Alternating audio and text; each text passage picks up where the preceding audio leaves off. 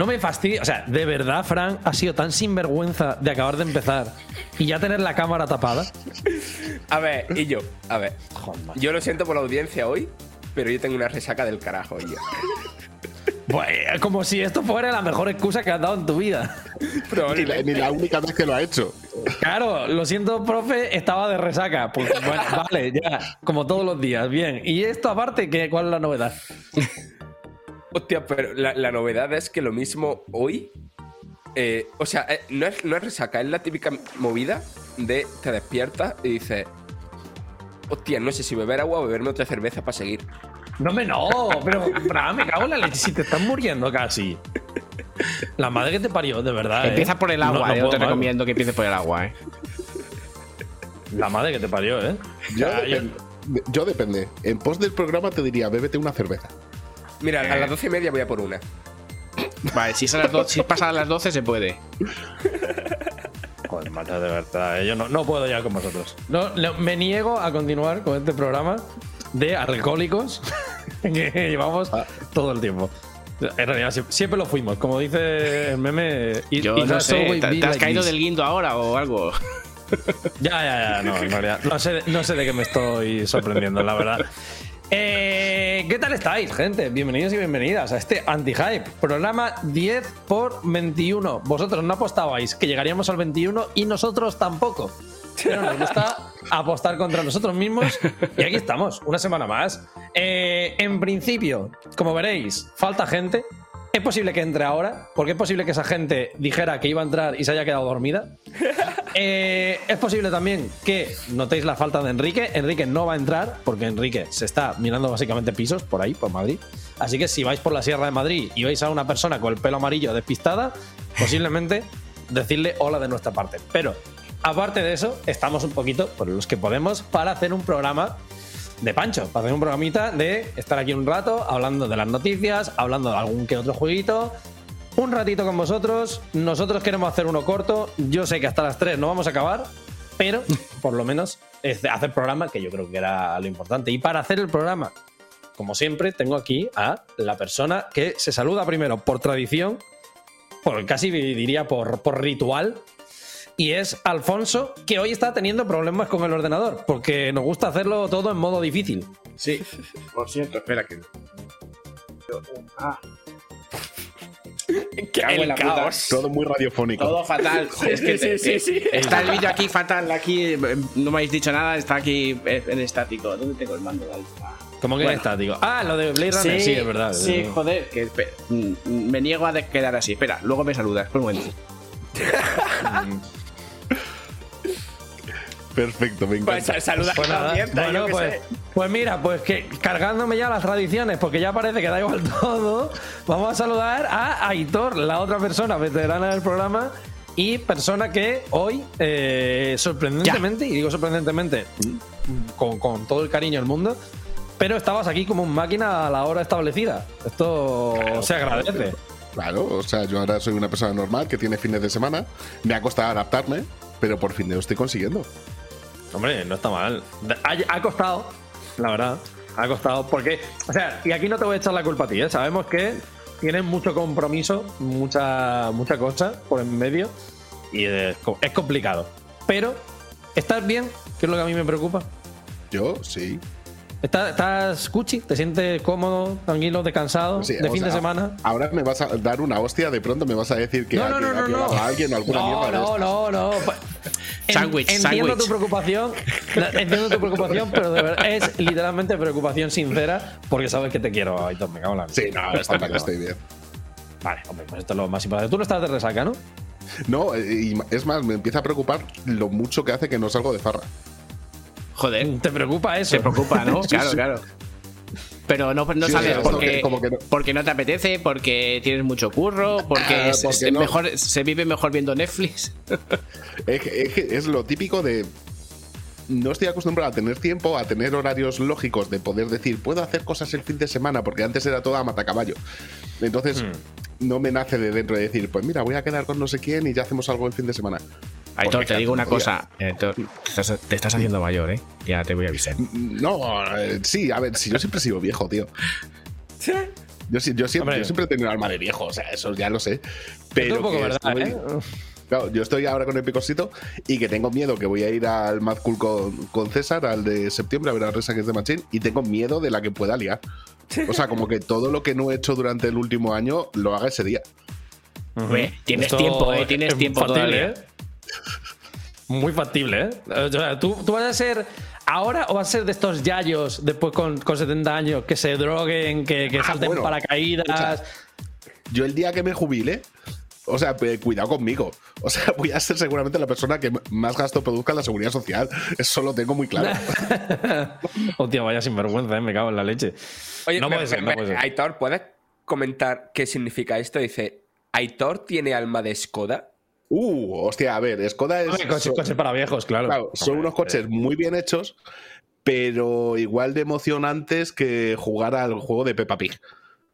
Hmm. Entonces Es- es como. A ver, te llevan del sitio A al B, Bien. perfecto, pero no esperes más. Pero es que, en la- que hay que sea- esperar más. Porque hay que esperar más de los coches. Los coches tienen alma. Y ¿Ah, sí? Skoda, con perdón, Bueno. pero eh, hace productos. Yo- los, coches, Toyota.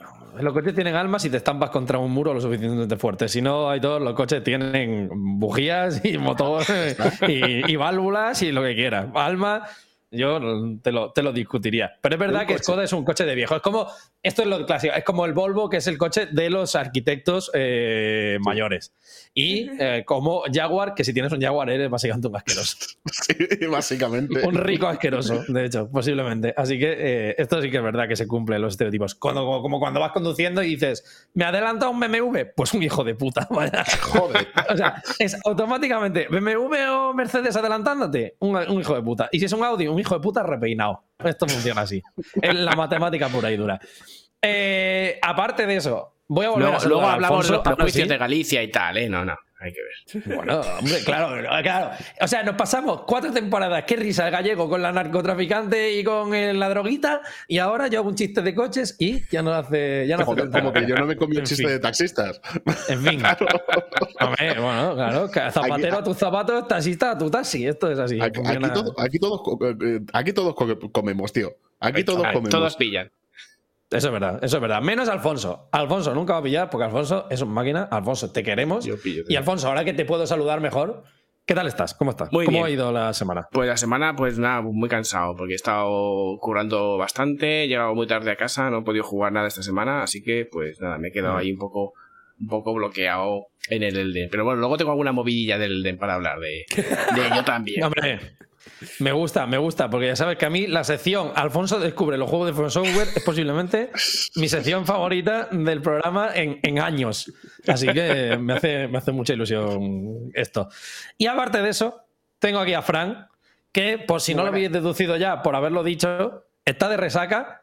Yo quiero que vayas hablando de cómo ha sido tu día de ayer y tu mañana de hoy, sobre todo, que debe de ser la más difícil.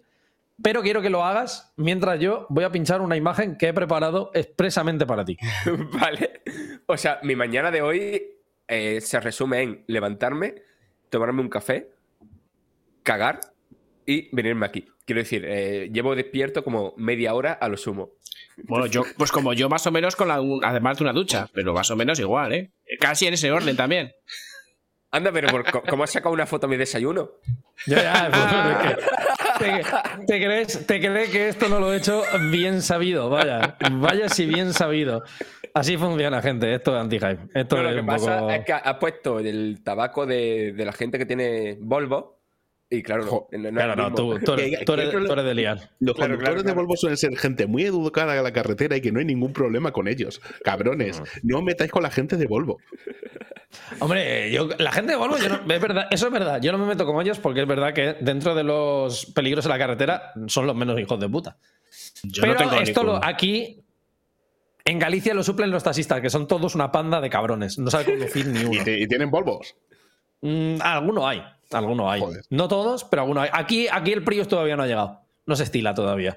Joder, Aquí se estila- tío, Me, me compararás un Prius, que es como estar comiendo pan sin sal toda la vida, con un Volvo que hace las cosas bien.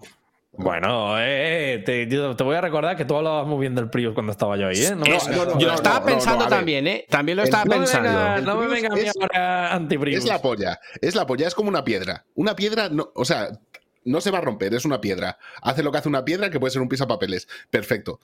Pero no es divertido de conducir, no te emociona, no hace nada. O sea, es eso, estás todo, el día.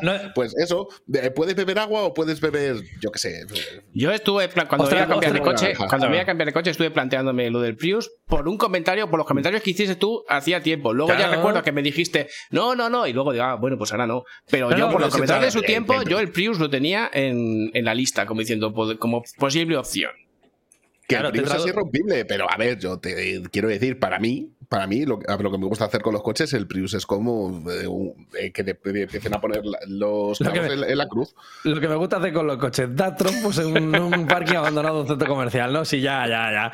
Yo os voy a, voy a decir que yo, cuando estaba buscando coche, la, primera pregunta de editor, y, y suele ser la primera pregunta para todos, es: ¿lo quieres llevar a circuito? Como la, es la pregunta. No, no, no, yo digo, yo digo. En su cabeza es la primera ¿Para que tienes que hacer para un coche. ¿Para Exacto, ¿qué presupuesto quieres, tienes y para qué lo quieres? Es lo que yo pregunto. Claro, claro sí. pero lo de circuito lo preguntas siempre, como si yo aquí, el mítico circuito de Santiago. Claro, como, si, como si llevarlo al circuito fuese una opción del 90% de la gente, cuando no sé quién lleva al circuito. O sea, habrá gente que lo haga, pero... La primera opción que te va a decir todo el mundo es, me caben más de cuatro bolsas de la compra en el maletero. Claro. ya está, es que eso es aburrido, tío. Mira, es, a ver, yo por una cosa, ¿vale? Eh, igual me eh, compro coche de segunda mano en algún momento. Y ya lo tengo pensado, o sea, va a ser un coche de dos plazas, porque somos mi novia y yo, ya está. Maletero chiquitito para no cargarlo mucho y que nadie me dé por saco con el coche. Claro, cuando tienes muchos asientos, mucha carga, mucho tal, al final el coche deja de ser para lo que es un coche, que es disfrutarlo, y hay ser una máquina de tortura para tener que ir a Ikea, llevar a gente que no quieres llevar. ¿Qué para lo que sirven los Para lo que sirve, yo mi coche me lleva de un sitio a otro y que no me dé la plasta, nada más.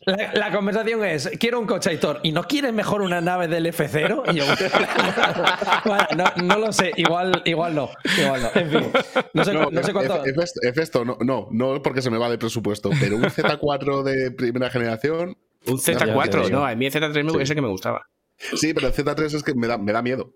O sea, sinceramente es un coche que me da miedo. A mí me gustaba, ¿eh? Sí. Y, eso, y eso también le pone un poco. Oye, ¿qué, pasa, ¿qué pasó con el SAP?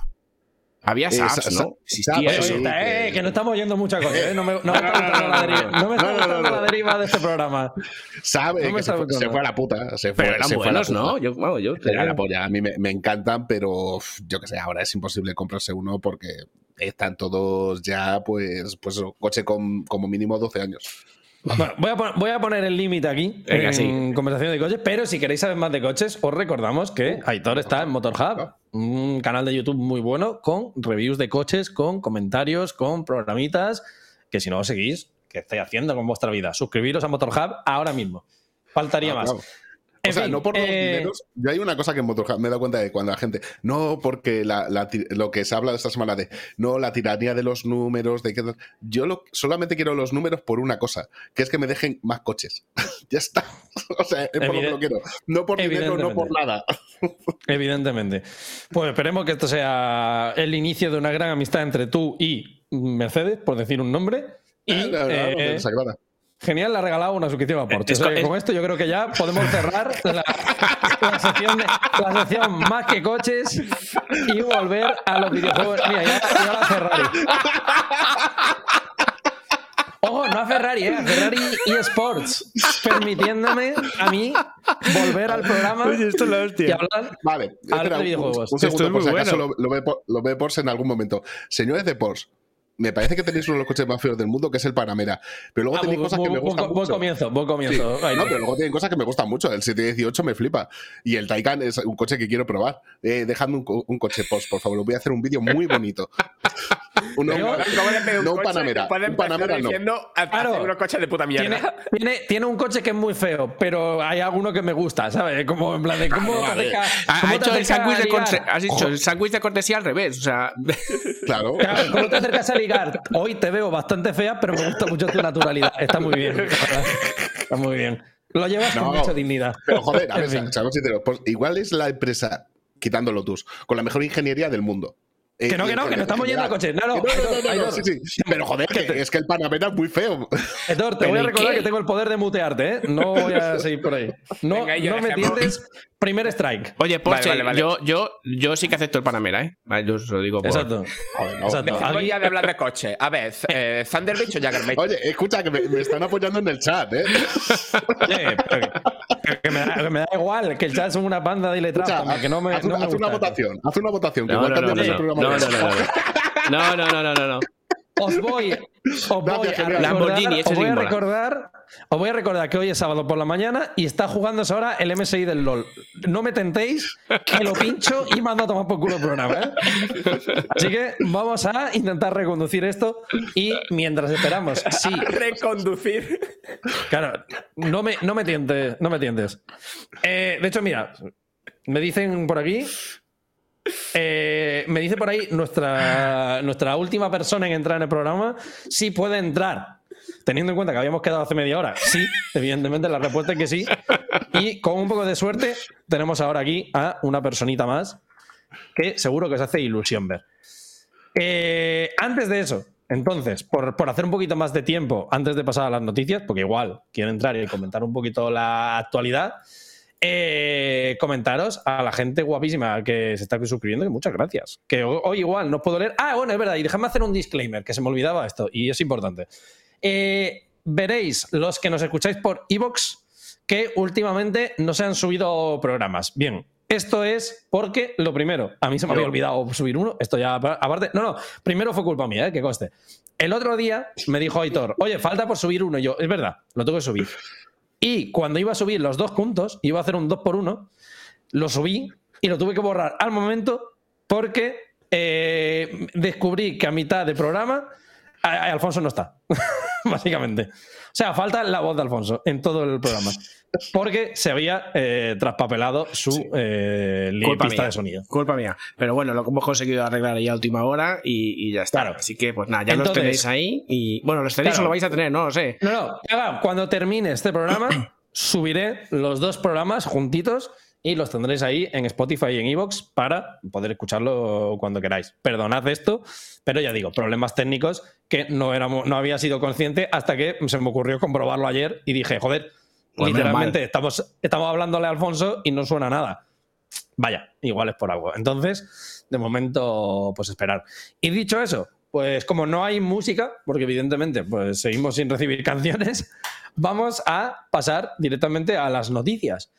Y en las noticias tenemos eh, pues bastantes cositas de las que hablar, bastante importantes. Yo creo que me voy a dejar la, la noticia más nueva, porque además la podemos juntar con otra esta semana para el final, porque quizás sea la que tenga un poquito más de chicha. Y vamos a retomar un tema que surgió la semana pasada. La semana pasada estuvimos hablando de este PlayStation Plus Plus, el nuevo servicio. Yo le sigo, yo voy a seguir llamando así, ¿eh? también os lo digo. Básicamente, esta reconversión del servicio en un nuevo Game Pass de Sony, con todas las comillas que se merece, en el cual habrá tres tiers y eh, distintas ventajas según el tier. Bueno, pues esta semana teníamos un post en el blog de PlayStation en el que, aparte de detallarse más cosas de, de lo que incluirá estos tiers, se detallaba también una lista provisional, preliminar, si queréis llamarlo, porque faltan todavía juegos, pero de los juegos que estarán incluidos en los distintos tiers. Yo no sé si tenéis, supongo que por ejemplo Fran sí tiene más o menos estudiada la lista. Yo, quitando que ya dije varias veces que lo que me parece una chapuza absoluta es la manera de comunicarlo, me está pareciendo lamentable, pero lamentable. Pero es que han ido peor con esto. El comunicado este. Sí, sí, sí. Eh, o sea, tú, tú te ves la lista y cómo está organizada la lista y cómo está estructurada los distintos estructurados los distintos listados y dices, joder, si nosotros que estamos todo el, todo el día tratando con información de esta y, no sé, comunicándose a los lectores y tal, nos parecía complicado para una persona normal, eh, qu- quiero decir, ve ese listado y, y le estalla la cabeza, ¿sabes? Mm, de- es de darte una embolia y, y yo me dedico a esto. Y ya te digo yo que yo me perdí en varias cosas. O sea, es Sí, sí, dificilísimo de explicar, dificilísimo de entender. Porque. Y, ahí- ahí ahora podemos entrar un poquito en qué incluye cada cosa. Pero es que ya no es solo que hayan anunciado los juegos, que esto es más o menos fácil. Que es una lista de juegos, cada uno pertenece a un tier. Bueno, podemos dar, luego debatiremos si están bien, si están mal, si faltan algunos, si, si esperemos que no sea lo mejor del catálogo. Vale, esto está bien. Pero es que aparte de eso, han detallado funcionalidades de cada uno de los tiers y esto es lo que es un chocho que no te lo acabas, porque es que son un montón de cosas que no se sabía, muchas de ellas incluso positivas, con lo cual tiene aún menos sentido que no se hayan dicho antes, y que están ahora incluidas en este servicio de una manera casi por sorpresa, lo cual no tiene absolutamente ningún sentido que no hayas comunicado antes. Sí. Eh, ¿Qué hacemos? ¿Hacemos un repasito? sí, sí, porque yo quiero enterarme. Vamos, a repasar, vamos a volver a repasar. Yo iría eh, como por tiers. Entonces, el primero no lo vamos a fumar rápido. El tier malo, venga, ¿qué tengo yo? Claro, el tier básico es el plus de toda la vida, se mantiene lo que había hasta ahora, son tres juegos cada mes, incluyendo uno de Play 5 y uno o dos de PlayStation 4. A veces se incluye alguna cosa adicional según la región, pero más o menos esta es la base. Y se publican los primeros días de cada mes el primer martes de cada mes, de hecho. Efectivamente, el primer martes de cada mes se publica la lista de lo que sale ese mes y se renueva al mes siguiente. Y que serán doble A seguramente, ¿no? Que serán doble A como mucho y depende, depende, del mes. Eh, esta me han metido el FIFA. Claro, este mes ah, es el FIFA y el Curse of the Dead Gods, que son. El, Curse of the Dead Gods es un juego doble A, diría, o, o indie altito, vaya, es una mezcla así un poco rara. Pues es un juego muy bueno. Es un juego muy bueno. Este mes ha estado bastante bien. Pero es eso, básicamente, es el tier de toda la vida, no tiene cambios, no tiene ningún tipo de mejoras, es lo que era hasta ahora. Tier intermedio, y aquí es donde empieza de verdad lo, complicado, pero también la chicha, es el tier que incluye esta selección de juegos de PlayStation 4 y PlayStation 5. Y de aquí sí que hay bastantes novedades y una lista de juegos.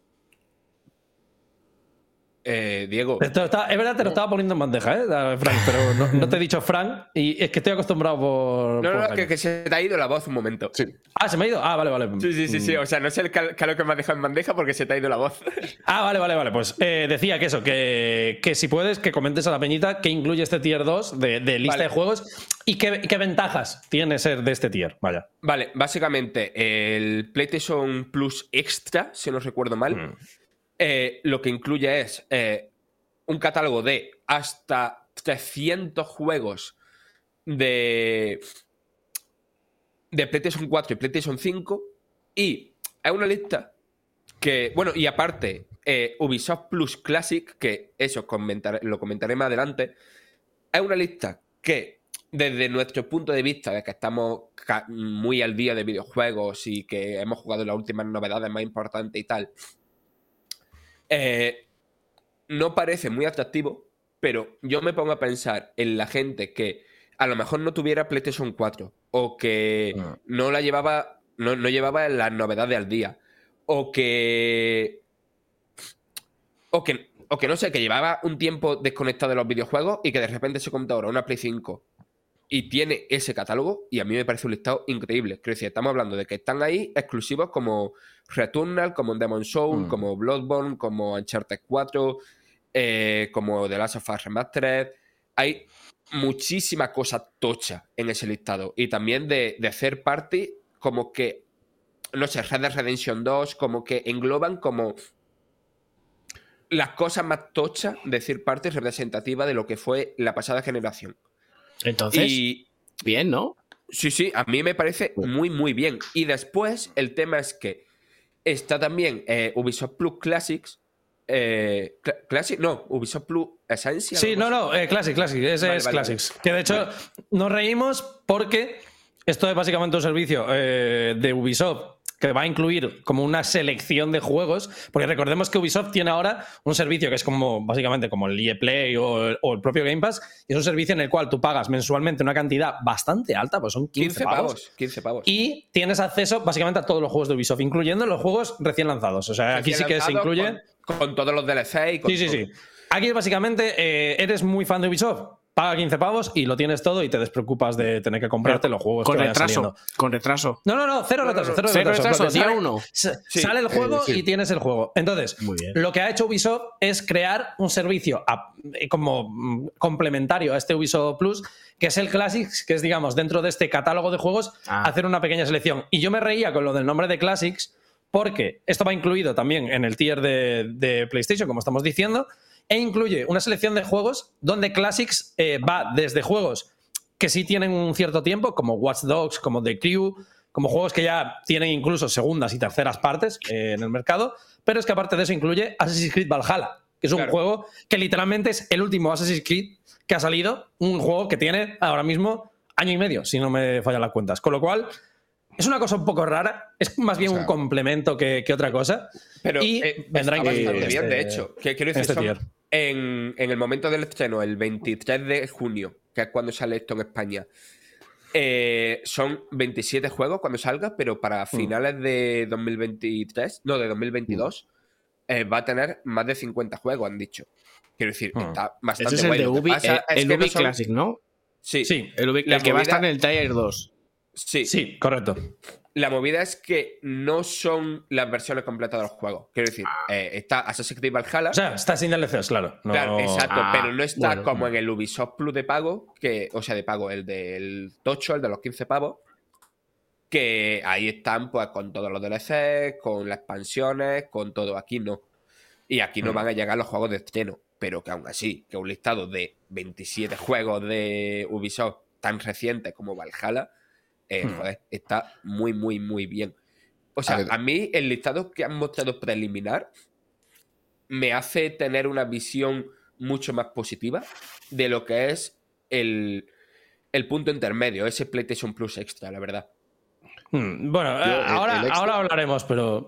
O sea, el extra me parece el complemento perfecto para la gente que se compra el Fifita y luego alguna cosita más así de 15 euros al mes para probar me parece perfecto para ellos. O sea, porque tiene un montón de juegos eh, First Party que igual no te llamaban tanto la atención como para comprarlos, pero igual los pruebas si te gustan. Y joder, que, está, el de, eh, que está el Demon Souls, que está el Bloodborne, que es que hay cosas muy tochas aquí. Pero en el Plus, eh, también había, en el Plus anterior también estaba eso, ¿eh? el Bloodborne estaba, ¿eh? Y el no, en el, Plus no, tú dices en el Now, ¿no? No, no, el Plus, el Plus. Yo tengo el Bloodborne, yo tengo el Bloodborne y tengo el Plus normal, ¿eh? Pero lo regalaron eventualmente. O sea, aquí es que ya están claro. mes. Claro, es a lo que me refiero. Ah, bueno, sí, sí, lo regalaron un mes concreto y claro, claro, sí, sí, vale. Claro, claro, yo por ejemplo, que no me juegan Mais Morales, me voy a coger esto un mes y perfecto. Vaya. O sea, creo que hay cositas para decir, pues bueno, entro un mes pico y luego igual el año no me sale tan caro. O sea, yo pensaba que iba a ser bastante peor, sinceramente. Yo, yo no sé si peor o mejor, creo que es un poco lo que se esperaba que fuera, porque aquí es lo, importante, vaya, también. Los juegos de este tier se actualizarán con la misma frecuencia que se actualizan los del Game Pass. Esto es un poquito lo que, lo que han anunciado también el otro día. Se habrá como distintas tandas. Hay una movida ahí, ¿eh, Diego? Está claro, es que por eso digo. Por eso, digo lo de los, por eso digo lo de los asteriscos. Sí, sí, eh, comenta si quieres. Vale, básicamente. Eh, está explicado como el chocho, pero básicamente eh, hay una actualización, la primera de cada mes, que es eh, la actualización normal del PS Plus, estándar, ¿no? Hmm. La de que te meten los dos. Sí, la de los juegos de Plus. Y después hay otra actualización a medio mes de este PS Plus extra. ¿Qué pasa? Que tal y como está explicado, se puede entender que son dos actualizaciones, como en el Game Pass. Una a principio de mes y otra a mediados. Pero no, no, no, no. Es la de mediados de mes y punto. Claro, o sea, realmente, claro, aquí lo que está sumando es porque, evidentemente, tú si tienes el, tier intermedio, digamos, también accedes a los beneficios del tier anterior, lógicamente. Entonces, te estás llevando esas dos actualizaciones, ah. pero evidentemente, si, si tienes, digamos, el 1, te llevas la primera actualización. Si tienes el 2, te llevas la primera de ese tier 1 más la segunda del tier 2. Y la clave también está en lo que ya sabíamos que iba a suceder, porque ya estaba anunciado que este era el modelo de servicio que iban a seguir, pero los juegos que hay a pesar de que hay alguno que es relativamente reciente, por ejemplo es lo que decíamos ahora, está Returnal, está Miles Morales, está el Demon Souls de PlayStation 5, no tendrá juegos de lanzamiento. Esto es importante remarcarlo porque es lo que diferencia este servicio de otro servicio como puede ser el Game Pass. Yo sé que decimos mucho lo del Game Pass, yo voy a intentar compararlo lo menos posible, pero también la gente creo que le quede claro, lo que está contratando. Sony ha dicho desde el principio que no le interesa hacer un servicio que tenga juegos de lanzamiento, que ellos lo que es o sea, su modelo de negocio se basa en vender juegos en día lanzamiento y tener juegos en disco y tener juegos digitales para que la gente los compre como se lleva comprando toda la vida. Pero esto lo que viene a funcionar es una especie de, pues eso, complemento. Eh, creo que lo habéis dicho bien, vaya, para lo que, para lo que la gente lo va a querer es la gente que solo tiene esta consola, que no tiene acceso a un Game Pass, que no tiene acceso a un PC, que no tiene acceso a una Switch, que no tiene tal. La gente que solo tiene una Play y que no compra todos los juegos que salen, pero le gustaría probar algunos de ellos, es un poco lo que, lo que les viene bien. Vaya, es, es un servicio que les permite complementar su librería, tener más opciones, descubrir más cosas y hacerlo por un precio que es relativamente elevado. Pues recordamos que este tier son 100 euros básicamente al año, pero que, eh, pues eso, pues al final te, te puede salir rentable si, si es eso, si lo que estás es básicamente ahorrándote 60, 80 euros que a lo mejor gastabas en un juego que simplemente lo querías probar un par de tardes. Me, me, parece muy guay en el sentido de que han sabido evolucionar los PlayStation Hits, que creo que les dan mucho dinero y que mucha gente es de lo, de lo que vive jugando. Hmm. Porque es, es, que es eso, es... En vez de comprarme un juego de 15 euros, cojo la suscripción. Y si me paso el juego antes, pues me da tiempo a probar otro y ya engancho el siguiente mes. Hmm. Es que me parece muy, muy bien planteado. Eso sí, el problema es que esto funciona ahora por todo el catálogo que tiene Sony, pero de aquí en adelante, si Microsoft se pone las pilas y empieza a tener lanzamientos tochos, mm, esto va a quedar un poquito peor. Yo por eso digo lo de. A mí, y esto ya es opinión personal, aquí ya sí que no voy a dar datos, pero para mí, la, este tier, desde luego, me parece el más atractivo de todos para, para alguien que juegue en general. Pero eh, me parece, como me sigue pareciendo el servicio, y creo que es una cosa que Sony es consciente también, creo que no es algo que no, no sepan ni que no buscaran, pero me parece un, un, servicio para gente muy concreta. O sea, sí, sí. el Game Pass eh, yo lo recomendaría con los ojos cerrados a cualquiera. O sea, cualquier persona que tenga un PC o una Xbox me dice, ¿me hago del Game Pass? Y digo, sí, sí, ni lo dudes, vaya, de cabeza, vete a por él. Con el PlayStation Plus tengo que preguntar cosas. Tengo que preguntarle cuánto juega, tengo que preguntarle qué juegos tiene, tengo que preguntarle qué le gusta jugar, tengo que preguntarle cuánto está dispuesto a pagar, tengo que preguntarle muchas cosas. Porque es una persona que me dice, no, yo solo tengo la Play, pero solo me interesa jugar al FIFA. ¿Me lo hago igual? Igual le digo, ¿solo vas a jugar al FIFA igual? Igual al de no. FIFA sí, o sea, que se coja tres meses Depende. de vez en cuando en alguna oferta. Claro, claro, pero no, no sí, te pillas. O sea, no. Pero si te lo pillas por meses ya te sale menos rentable. Porque por sí. meses recordemos, recordemos que los 100 euros son solo si lo coges el año completo. Pero si no, se te dispara un poco más de precio a unos números que no son tampoco escandalosos, pero sí que, oh, joder, se nota la diferencia, vaya, entre pagar un mes o pagar cuatro, tres meses, digamos. Es, es una diferencia de dinero considerable. Y luego, que es la otra cosa. Y aquí este sí que está lleno, y es lo que es un, me parece un desastre de comunicación acojonante. Este está lleno de asteriscos por todos lados. Es este tier 3 que recordamos que sirve para hablar de juegos que ellos llamaban clásicos de PlayStation y aquí englobaba juegos de PlayStation 1, PlayStation 2, PlayStation 3 en streaming, importante recordar esto, y PSP. La Vita es la única consola que no se incluye dentro de esto. Han anunciado la lista. La que está muerta. Aquí y aquí la, la, lista, lo primero, la lista es un desastre para mí, porque es escasísima. De, evidentemente, volvemos a eliminar, ¿eh? Esto lo preliminar, preliminar. Claro, esto no es lo que va a salir, pero esto es lo que ellos han decidido que sea la cara visible de lo que va a ser este servicio y de lo que va a ser este tier. Como cara visible es una mierda como un castillo, la verdad. O sea, vamos, vamos a hablarlo sinceramente. O sea, han metido 10 juegos por plataforma, poco más, salvo en el caso de PS3, donde han metido unos cuantos más. Y básicamente lo que vienen a decir es, si esto es lo más representativo de lo que va a haber, vais a tener bastante juego que, que no es lo que la eh. gente espera. La gente espera otros nombres aquí. Sobre todo con PlayStation 2, que tienen tantos juegos que ahora son muy complicados de conseguir en, en físico, vaya. O sea, se puede emular, pero eso ya es otra cosa. No va con ellos. Eh, podía meter eh, juegos como Rule of Rose, cosas de esas que quiere jugar Uf, la gente, ojalá, que son eh. ultra complicados de conseguir, y es que aquí te saldría prácticamente gratis meterlos. Vale. Y es Aquí, una, una, llamada a, a, mucha gente para decir, mira, por fin puedes jugarlo de una manera legal. Vale, eh, más allá de los juegos concretos, hay una de cal y otra de arena aquí. Eh, Maya, o sea, está lo de PlayStation 3, juego en streaming, tal, básicamente eso es coger los mismos juegos que había en el PlayStation Now y meterlo aquí. Después, con lo de PlayStation 2, eh, la movida es que los, todos los juegos que han anunciado de momento son estos juegos de PlayStation 2 que salieron con para PlayStation 4. O sea, no sé si recordáis, rollo los Jack and Daxter y tal, ah. que salieron con, pa, con, una versión para Play 4 que le daban como sí. una, una capita de un poquito más de resolución y tal.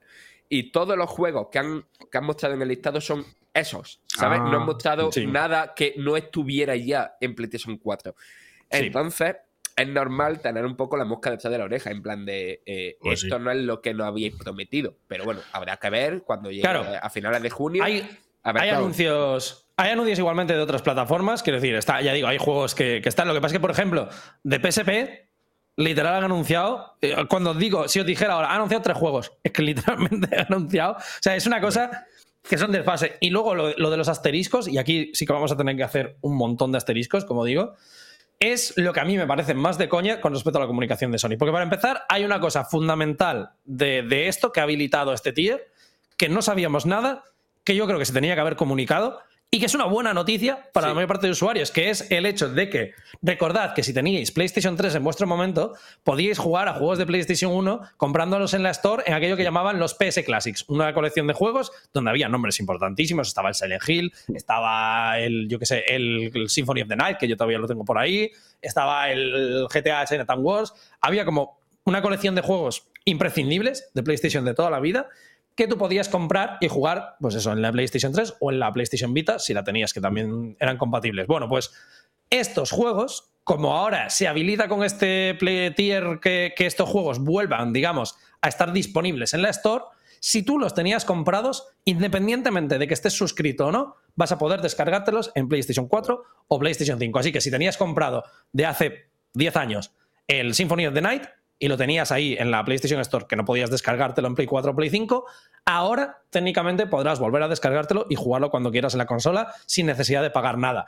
Esto, como digo, es una noticia buena. Y no solo eso. Pero no se ha comunicado. Es que es, eh, y no solo eso, que algunos de esos juegos se van a poder comprar por separado en la. También, es verdad. Que, es lo que pedíamos claro, Es que justamente es eso. Sony ya tiene una edad y un legado para decir, podemos estar orgullosos de ello. Si vas a hacer mm. esto, saca un comunicado de prensa solamente para esto. Con, luces y, literal, literal. todo lo que quieras. Literal, o sea. lo que está pidiendo la gente. Estamos ya en un momento, joder, que de los jugadores, llevamos la media de jugadores, llevamos jugando 10, 20, 30 años y es como, joder, queremos volver a esto de una, de una manera fácil. O sea, decidlo, la gente quiere esto. No, no, y que, ya a, nivel, de imagen les va a sentar de puta madre. Pero que ya no es eso solo, es que además recordemos que ya no solo por, porque nos viene bien y porque lo pedíamos, es que además recordemos que Nintendo Switch tiene un servicio de Nintendo Switch Online donde la mayor parte de la gente, la queja más grande que tiene, es que se ha perdido la consola virtual, que era la que te permitía comprar juegos y jugarlos sin necesidad de pasar por el servicio de suscripción. Ahora Sony dice que no hace falta, que puedes hacer esto de una manera sencilla y cómoda para ti, y en vez de anunciarlo, joder, con fuegos artificiales o con un vídeo o con, ¿sabes? O con literalmente un anuncio solo, solitario para esto, en plan de, quería jugar a tus juegos de toda la vida que además ya tenías comprado, ahora puedes hacerlo. en vez de anunciarlo con pompa, lo anuncian literal, porque está literal en un párrafo en medio de todo el chocho que hay montado en este post que ni se ve prácticamente porque te lo puedes saltar de una manera facilísima. Es, absurdo. Me, me, cago la puta. Va, eh, le vamos a hacer el trabajo otra vez. El anuncio ese feo de Crash Bandicoot yendo a las oficinas de Nintendo con un megáfono, vuelve a hacerlo. vuelve a hacerlo. Mira que nosotros tenemos consola virtual Nintendo, aprendes parguelas. Joder. Es que. No, no, a ver, tampoco, tampoco me parece como para sacar tanto pecho, ¿eh? Porque también es lo que es. De hecho, una, pregunta que comentaban por aquí por el chat que decía de Story, decía: si tenías comprado Demon Souls para PS3 en digital, ¿se podrá jugar? No, porque los juegos de PS3 son en streaming. Es la única consola que no se puede jugar salvo que tengas el servicio pagado y tendrás que hacerlo a través del streaming como se jugaba en los juegos de PlayStation Now. Así que Play 3 es la única consola que, está completamente vetada. Y que esto de, de poder comprar los juegos y que si los tenías y tal, son solo para los de PlayStation original y para los de PSP. Quiero decir, claro, los, clásicos. Hola, mi bebé. Coño, qué susto. Hola, Buenas. llámame, llámame. Llámame, llámame. Me he dormido. Eh, ya, hombre, no, no, somos conscientes, somos conscientes. He dicho, he dicho que venías a entrar hace 45 minutos. A ver, es verdad que. o sea, es verdad que me he dormido y luego he alargado un poco como el, el, el entrar mientras desayunaba para un poco mantener la tensión sobre mi persona. ¿Sabes? En plan, llegar fashionably late, pero ya estoy aquí, hola, Pues ha salido bien, ¿eh? Ha salido bien. Mientras desayunaba, espera, vuelvo a pinchar la imagen que tenía antes puesta. Vale. Eh, vale, eh, pásame cuando puedas el ninja. Estaba literalmente así. O sea, estaba literalmente en plan, eh, pero Dios, te pedí un desayuno me das un banquete. O sea, en plan. Más te, más te, vale no haberte fumado un piti porque te mato. No, no, no, no, no me he fumado un piti porque no puedo. O sea, bueno. Claro, claro, por eso digo. No, no, no, no. Entonces, no, no, no, no, no puedes. no hacerlo. Pero sí. No puedes. Eh, vale, a ver, una cosa. Primero, el volumen soy yo que estaba lejos del micro, ¿vale? Y luego, eh, te paso el ninja, ¿vale? Por Entonces, favor. ya ves mi carita y todo bien. Oh, ¿Ha visto quién está sustituyéndote mientras tanto? Sí, sí, guapísimo, ¿eh? O sea, el otro día Enrique me puso a patches o fuiste tú. No, eso fue Enrique. Sorprendentemente fue Enrique. Enrique, de alguna manera, ¿sabes? Como que entendió perfectamente y me puso apaches y fue como increíble, mágico. Sí, yo cuando estaba pasando todo eh, dije que iba a hacer algo mejor, alguna broma bastante ofensiva y literalmente todas mis bromas eran con Domino así que y con, y con Calisto, así que era un poco lo que, lo que se esperaba. Sí, totalmente. O sea, en plan, claro, tiene sentido por... Ah, claro, ahora lo entiendo. O sea, no puso patches porque sea la versión de lo que más me gusta, sino porque lleva un... Ah, no, no, no, lo puso lo puso por Cegarruta, sí, sí. Lo puso por Cega de los cojones, vale, ok, ok, ok, claro. Qué, bonito, ah, pensando que era por cariño y literalmente todo nosotros Yo pensaba que en algún momento Enrique me había escuchado lo suficiente como para saber que era una versión de cariño de Lobezno a la que le tengo especial cariño, pero en verdad una puta mierda de... no, no, no, no, todo, todo, lo... Cuando has dicho una versión de cariño, pensé que se decía una versión de cariño encogido a los niños de los X-Men. Ah, pues también Ojalá, hay, también, hay también, hay también. Ah, mm, más o menos, sí, podríamos decir que sí. Hay todo. hombre, ahí están las versiones bebé. Un día te explicamos, es complicado. Eh, ¿Qué tal estás, Paula? ¿Cómo estás? Ahora que. Saluda a la audiencia, que hace tiempo que no te ve. la audiencia, hace tiempo que no me ve. Para quienes no, no, no lo sepáis, pues he estado en el hospital un tiempo por unas cositas de los ojos, de las que me estoy recuperando, pero bueno, que, veo bien, me tengo que tomar descansitos de pantalla así como un poquito, en plan, me los tengo que tomar de verdad, ¿sabes? No lo mítico que te dicen, es muy importante tomarse descansos de pantallas y luego no se los toma ni puto Cristo, ¿no? Me los tengo que tomar de verdad. Pero, pero bien, la verdad es que bien, o sea, en plan, contentita y además estoy volviendo ya a todos como los programas y las cosas y eso me hace ilusión. Mm. Así que bien. Que vas a tener suerte. Mucho, Paula, pero ¿Hay alguna relación con que te haya pasado esto justo a la vez que conseguiste el Steam Deck? Eh, pues es que, claro, esto es una cosa, esto es una movida, porque mucha gente me ha dicho en plan de, bueno, Paula, pero de puta madre, ¿no? Porque, porque claro, ahora tienes la Steam Deck, entonces te puedes pasar todo el tiempo en plan. O sea, irte, al hospital ingresado una semana para echar una partida, el modo más extremo de, jugarte los videojuegos. claro, ¿eh? mucha gente me lo dijo en plan de joder, Paula, pues en plan de, como estás en el hospital, pues puedes aprovechar para jugar en la Steam Deck y cojones y no veo una mierda jugando en portátil, ¿sabes? O sea, porque lo que hace el, o sea, lo que pasa es que como no veo muy bien del ojo derecho, me cuesta mogollón enfocar de cerca. Entonces, tanto la Switch como la Steam Deck me cuestan un montón, ¿sabes? O sea, era como, como mi peor pesadilla no poder jugar en portátil. Hostia, qué liada. fue una liada tochísima, ¿sabes? Porque Pero ¿se puede hacer el titular de Game Newell me ha dejado ciega? Eh, igual fue eso. Yo creo que no fue eso, pero podría haber sido eso, claro. Y la, y la movida fue que, a ver, yo un poco también lo pensé, ¿sabes? En plan, o sea, porque de hecho, eh, no sé por qué el día que me fui a urgencias llevaba la Switch en el bolso. O sea, no fue a propósito, pero la llevaba en el bolso. La, mujer no sale de su casa sin su Switch, esto me gusta. Claro, ¿eh? y yo en el fondo pensé, a ver, no está mal, ¿no? O sea, quiero decir, bueno, al menos pues me tumbo aquí un poquito, me juego un, yo qué sé, algo que tenga pendiente que no me haya jugado porque no he tenido tiempo y tal, mis huevos gordos, pero gordísimos, ¿sabes? Imposible. Entonces, pues hmm. bueno, eso, pero bueno, pues eh, ahora ya está. Sí, sí que he jugado un poquito la Switch estos días, en plan tal, pero me tengo que tomar muchos descansos porque el ojo izquierdo no está acostumbrado a carrilear, macho. Ah, amigo. hombre, ahora vas, a ser ambidiestra de ojos, que es una, un concepto increíble. está de puta madre. De hecho, una de las cosas que me estuve temiendo durante todo el tiempo que vi médicos y tal es que me pusieran un parche de ojo vago como a los niños. Mm. ¿Sabes? En plan, que me tapasen el bueno para que estuviera obligada a ver con el malo, ¿sabes? Que me pusieran como el típico parche en plan. podría, podría haber ocurrido, ¿no? Eh, claro, o sea, yo lo pensé, de hecho, ¿sabes? En plan, de hecho, Enrique me ha dicho que conoce a alguien a quien le ha pasado esto recientemente y le han puesto parche, ¿sabes? En plan, de le han puesto parche con el ojo bueno para que tenga que ver con el otro y a mí eso me aterrorizaba porque tengo como la típica imagen de niño de tu colegio que lleva gafas y encima lleva parche de ojo vago y está hecho un Cristo, ¿sabes? Pero, y tal, pero no.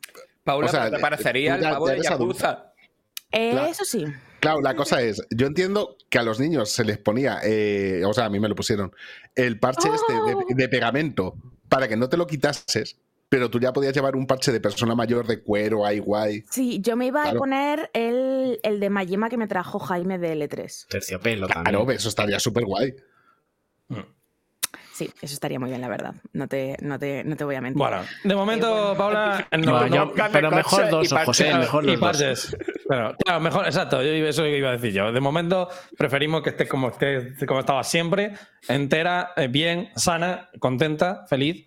Y en el momento justo para, si quieres, cambiar un poco de tema, porque, bueno, no sé si nos quedaba ya un poco más de hablar, pero yo creo que ya hemos mencionado como las cosas más importantes. No, en todo caso decir, joder, no os queda, que a lo mejor es por esta de resaca, ¿eh? pero no os queda como una impresión general más positiva del servicio, al menos del PS Plus Extra. No, yo lo dije ya que a mí me queda la misma, exactamente. Yo estoy como estaba. o sea, que, sigue siendo ni fu ni fa.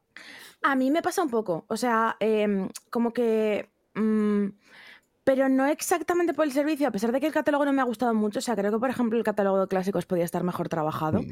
En plan, especialmente teniendo en cuenta que es una cosa como de top tier, ¿sabes? Que no es un mm. rollo de, de, bueno, mira, esto es una mierda que os metemos por aquí para hacer bulto, ¿sabes? Sino que es una cosa como de, porque por ejemplo, el catálogo de la NES del Nintendo Switch Online sí es un poco para hacer bulto, ¿vale? En plan, hmm. mm, bueno.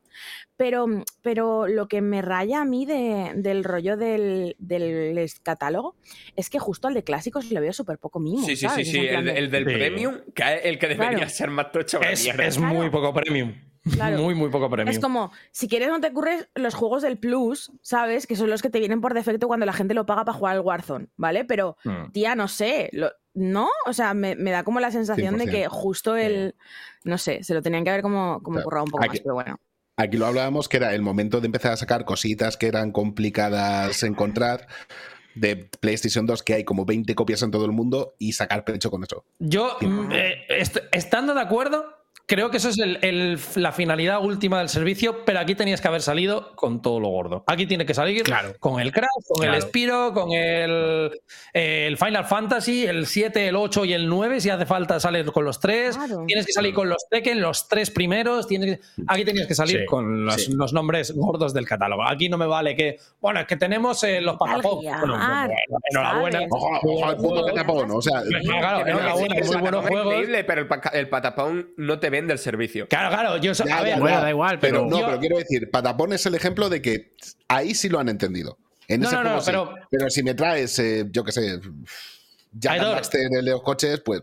Aidor, vive Dios que a mí, si me anuncias que está incluido el Palapa de Rapper y el Bib Ribbon, hago una fiesta en la Plaza Mayor. pero que no es lo que tienes que anunciar. No es lo que tienes que anunciar.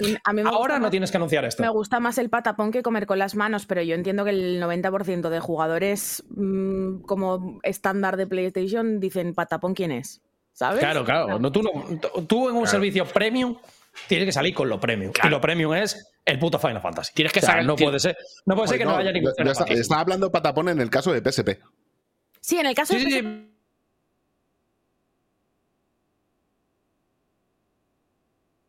Eso sí que es verdad. Pero se, ha cortado, Paula, se ha cortado literal todo lo que has dicho, salvo esto, esto, es verdad. Vale, que, es un juego super top del es un juego super top del catálogo de PSP. Eso sí que es verdad. O sea, es uno de los juegos top tier que, que, es el mítico de tienes que jugar si tienes la PSP. Eso sí que es cierto. En el caso de la consola sí que es eso. Pero, de nuevo, si anuncias esto, de la PSP tienes que anunciar los dos God of War. No tienes que anunciar el Patapon tampoco. Es que esto tiene, es, lo, es lo que toca. O sea, un Tekken Dark Resurrection o un Killzone Liberation. o sea, literal que no son mis juegos favoritos, pero son los que tienen que venir. Pero los God of War eran, son los que tienen que venir. Eran un poco patilleros. O yo lo recuerdo un poco patilleros. No, está, el, el, GTA Liberty City Stories tiene que estar. el, Final Fantasy. Era la hostia. Claro, el Crisis Core. El Crisis Core tiene que estar. El, los Dissidia tiene que estar alguno. Tienes el Final Fantasy Tactics War of the Lions, que también está bien guapo. Eh, claro, tienes un montón de cosas de estrategia, tienes un montón de RPGs. Eh, yo qué sé, el Peace Walker, el Metal Claro, el puto Peace Walker, tiene que estar. Que, claro. que sí, que el Peace Walker tiene versión ya de PlayStation 3, que muy bien, ¿qué tal? Pero mételo igualmente, ¿sabes? Es que es, es un poco eso. O sea. Eh, Hostia, ahora que has dicho eso, el chocho de haber metido los dentro del listado de juegos de PlayStation 3, las remasterizaciones que sacaron de esos juegos de para PlayStation 4, rollo el Borderlands, una colección muy guapa, el mm. Bioshock Collection y que los meten dentro del listado de PlayStation 3, en plan de, pero, ¿qué os fumáis, Jen Ryan, por favor? Sí, no sé, está hecho, está hecho como, como un poco, o sea, me, da un poco la, sensación de que lo han hecho como en pánico, ¿sabes? En plan de, buah, saca esto, saca esto, saca esto, que lo tenemos que sacar ya y como que lo han hecho todo en cinco minutos y no, no sé. Sí, sí, sí, por lo menos desde luego el anuncio está, eh, ya digo, es, es de lo peor que yo he visto en Demo, me parece un anuncio lamentable para lo que se supone que es tu nuevo gran servicio y tu próxima gran apuesta, pero bueno. Esto ya más o menos lo. Es que para, ese, para el servicio bueno, para el, más caro, debería salir con, todo lo que tengas para que la gente se plantee y digo, joder, qué bueno es, qué bueno es, joder, pero es caro. Claro. entonces dices, bueno, entonces no sé si me lo compro porque es caro, tal cual, pero es buenísimo. Pero claro, es que ahora no te lo planteas porque es caro, te lo planteas porque sí es bueno. Si dices, claro, ¿es bueno o no es bueno? Porque a lo mejor es que no lo es. Yo no, yo no puedo pensar en gastarme 120 euros al año pensando en y ahora es así, pero en el futuro seguro que es mejor todavía. No, yo tengo que gastarme 120 euros al año y pensar en quedarme aquí una buena temporada diciendo, joder, es que si no tengo esto soy un poco bobo, la verdad. Es, que también que puede ser, quiero decir, esta lista, desde el principio del comunicado pone que hay una lista provisional y tal, y que lo mismo, todo eso se lo han guardado para en junio que volvamos a estar hablando de esto. Que, entonces serían que entonces serían imbéciles. Son tontos. Pero es que en Japón sale ya. Que les van a dar una mega mierda en Japón para estirar como el impacto, ¿sabes? O sea, en plan de es que en Japón sale literalmente en una semana. Bueno, y que entonces serían bobos. En plan de, pero ¿qué, haces anunciando estos juegos si tienes eh, para anunciar cuatro nombres más importantes aquí? No tiene ningún sentido. Entonces, es un poco lo que veremos a ver qué pasa. Como acaba bien de decir Paula, esto sale ya, ahora mismo, en, Japón. A nosotros, recordad que nos llega un poco más tarde, tardaremos hasta final de junio prácticamente en verle. Sí, sí. ¿Y no, harán la guarrada de que sean catálogos diferentes por regiones? Hombre, algo habrá. Seguro, claro. No, creo que sea tampoco muy exagerado. Tú piensas que en la primera PlayStation, sobre todo, hay muchos juegos japonesa Muchísimos, que, claro, claro, hemos olido, ¿sabes? Claro, claro, claro. Y, que no, no, vas a echar de menos. Quiero decir, no, no creo que sea. tampoco Si es que le van a, salir, le van a salir un precio que es que merecía la pena que estuvieran. O sea, seguramente sí que los eches de menos porque son en muchos casos juegos que luego sí que han salido en plan de Silver Case, Police Notes y cosas así, ¿sabes? Sí, esto sí. Luego sí que han salido en, plataformas. Hay muchos casos de esto, ¿sabes? En plan de. Hay un montón de juegos que luego tú los buscas y dices, originalmente salió para la PlayStation en Japón. Lo que pasa es que tú no te enteraste porque, porque en ese momento la información no fluía de la manera en la que fluía ahora, ¿no? Pero, mm, pero, es eso, un juego raro japonés que igual tenía traducción al inglés que les costará cuatro perras. Cuatro perras insertarla ahora que ya la tienen hecha. Mm. Ya. Veremos a ver, veremos a ver. Ya digo, esto lo, saldremos de dudas muy pronto, porque tan pronto podamos ver también el catálogo entero japonés, pues también podremos hacer un poquito de extrapolación de lo que se viene para aquí. Pero podría hacer la pirula de, de cambiar eh, la región de la consola para suscribirte a mí se me da siempre una pereza. No creo, en plan. No lo sé. Mira, aquí como estamos en Antihype entre familia, ya podemos decirlo. Paula y yo hemos hecho la trápala de pagarnos el ah, antes y tenemos un año pagado, así que tan pronto cambien el TAN, nosotros nos vamos al tirar alto y os contamos qué tal. Eh, claro, eh, sí, básicamente, o sea, eh, la cosa fue que cuando, cuando anunciaron lo del Plus, eh, lógicamente quitaron la suscripción. O sea, porque el cambio era eh, un año de PlayStation Now que tuvieras prepagado cambiaba a un, a un año de premium top tier, ¿vale? Entonces eh, quitaron la opción de comprar meses de PlayStation Now por adelantado. La cosa es que quitaron la opción en digamos, como la tienda, o sea, no aparecía listado en la tienda, pero si tú seguías el antiguo vínculo que llevaba a meterlo en el carro, ¿sabes? En plan, o sea, cuando le tú le dabas clic, el vínculo que te lo metía en el carro, si tú seguías ese link, em, eh, sí que funcionaba, ¿vale? Entonces alguien lo pasó por un grupo de estos de ofertas y yo me pillé un año como una reina, 60 pavos. Eh, entonces, de, ah. hecho, menos porque también te puedes conseguir a veces 60 pavos en, menos pasado. Sí, además, además yo podría haber, a ver, al final no lo hice porque me dio cuca, pero sí que es verdad que puedes hacer. Yo, los amigos de Instant Gaming ayudan mucho. Claro. Sí que es verdad que tú, que tú puedes hacer la cosa de poder cogerte saldo de PlayStation por menos y entonces pagarlo con eso, ¿sabes? Que eso también se puede hacer. ¿Por qué Sony siempre tiene mierdas de estas que se le escapan? es increíble. Bueno, esto es lo que hay un poco, haber estudiado. Es verdad que luego la cancelaron como al día. todavía. Creo que anunciaron como, o sea, Sí, sí, dime, dime. Que, que yo entiendo que es un sistema de honor, la gente no lo va a hacer porque sabe que está prohibido. a ver, Pablo, somos españoles. En, qué universo la gente no lo va a hacer porque está prohibido, ¿sabes? claro, claro.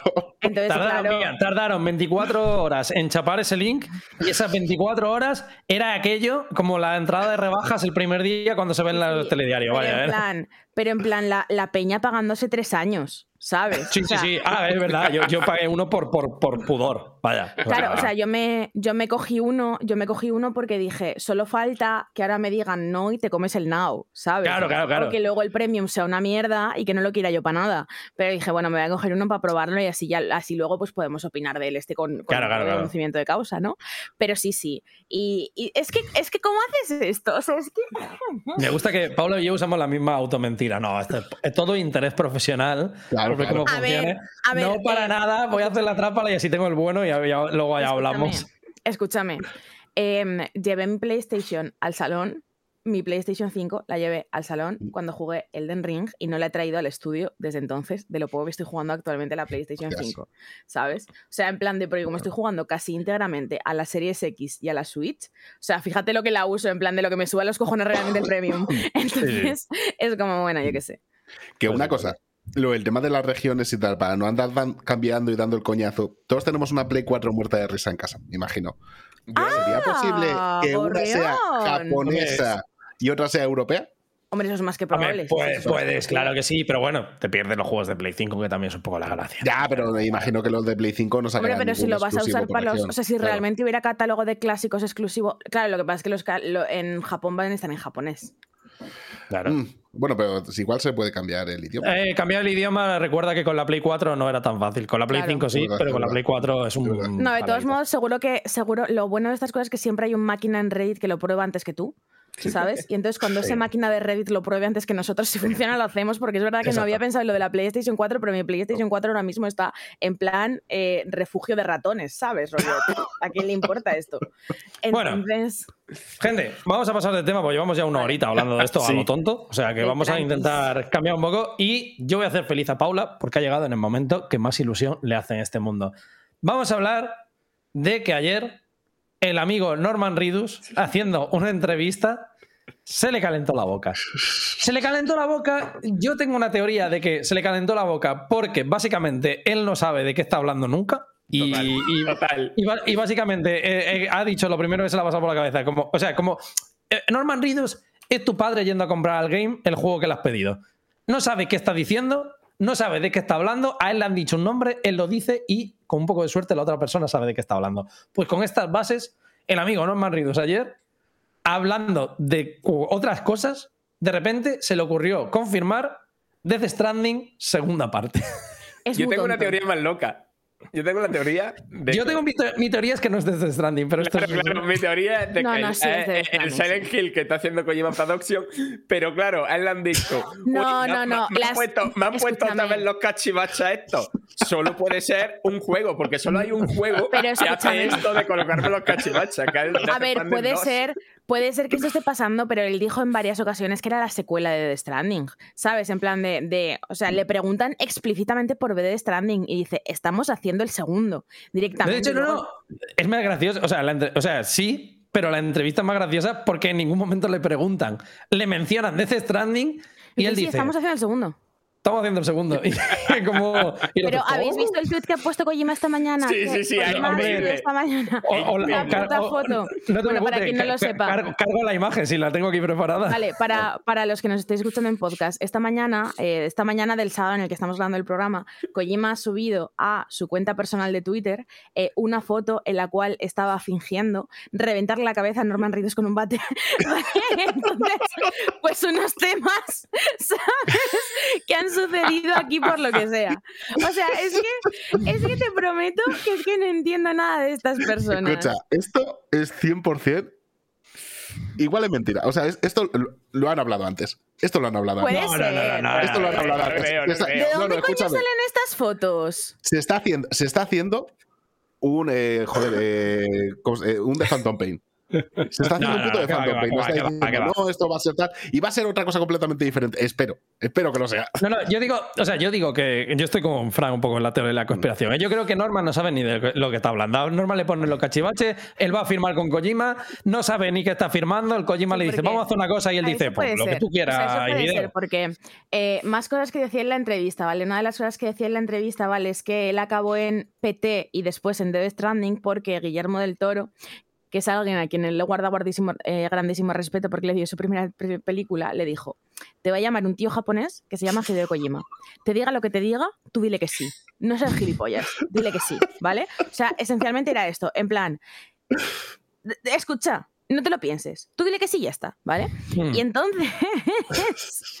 y entonces, total, que luego conocen, no sé, no me acuerdo dónde decía, a Kojima, ¿vale? Y el pavo le enseña fotos de em, el juego que estaba haciendo, que, que, él dice que es Death Stranding, pero que era el PT en ese momento. Claro, era el puto PT, vaya, sí, sí, de hecho.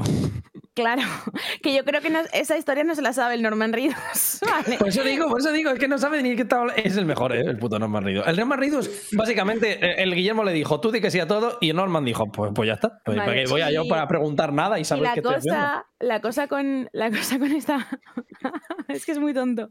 Eh, la cosa con esto es que dice, claro, yo veo que el juego no es como el Pac-Man, ¿sabes? Que es así como realista, que tiene una historia y tal. O sea, es que fácil que el puto Kojima se piensa que el único juego del mundo que tiene una historia es Death Stranding, ¿sabes? Entonces, igual está haciendo, yo qué sé, ¿sabes? En plan de Kojima está haciendo un juego de, em, de un bibliotecario que se encuentra un alienígena en el supermercado que le enseña a eh, construir robots y juntos encuentran una sociedad subterránea de topos que están fingiendo ser personas para comerse nuestras reservas de leche y hacer que muramos, ¿vale? Y dice, pues Death Stranding 2. Sí, sí, literal. Porque es el, único juego que tiene historia, ¿sabes?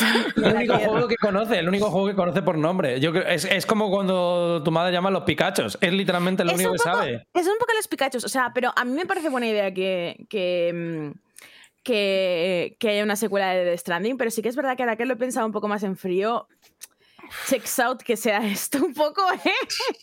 Yo creo, o sea, mi teoría, mi teoría es que es el siguiente juego de Kojima Productions, pero es una cosa que no tiene absolutamente nada que ver con Death Stranding. Ojalá. Pero que, yo, le, veo muy fuerte haciendo, haciendo el secuela de Death Stranding, ¿eh? Esta es, este es un poco la pregunta que, surge. ¿Vosotros querríais una secuela de Death Stranding? Hay gente que no y gente que sí. Yo no sé dónde me sitúo. yo, yo creo la que querría, pero si fuera en el universo, pero no la historia de Norman Reedus.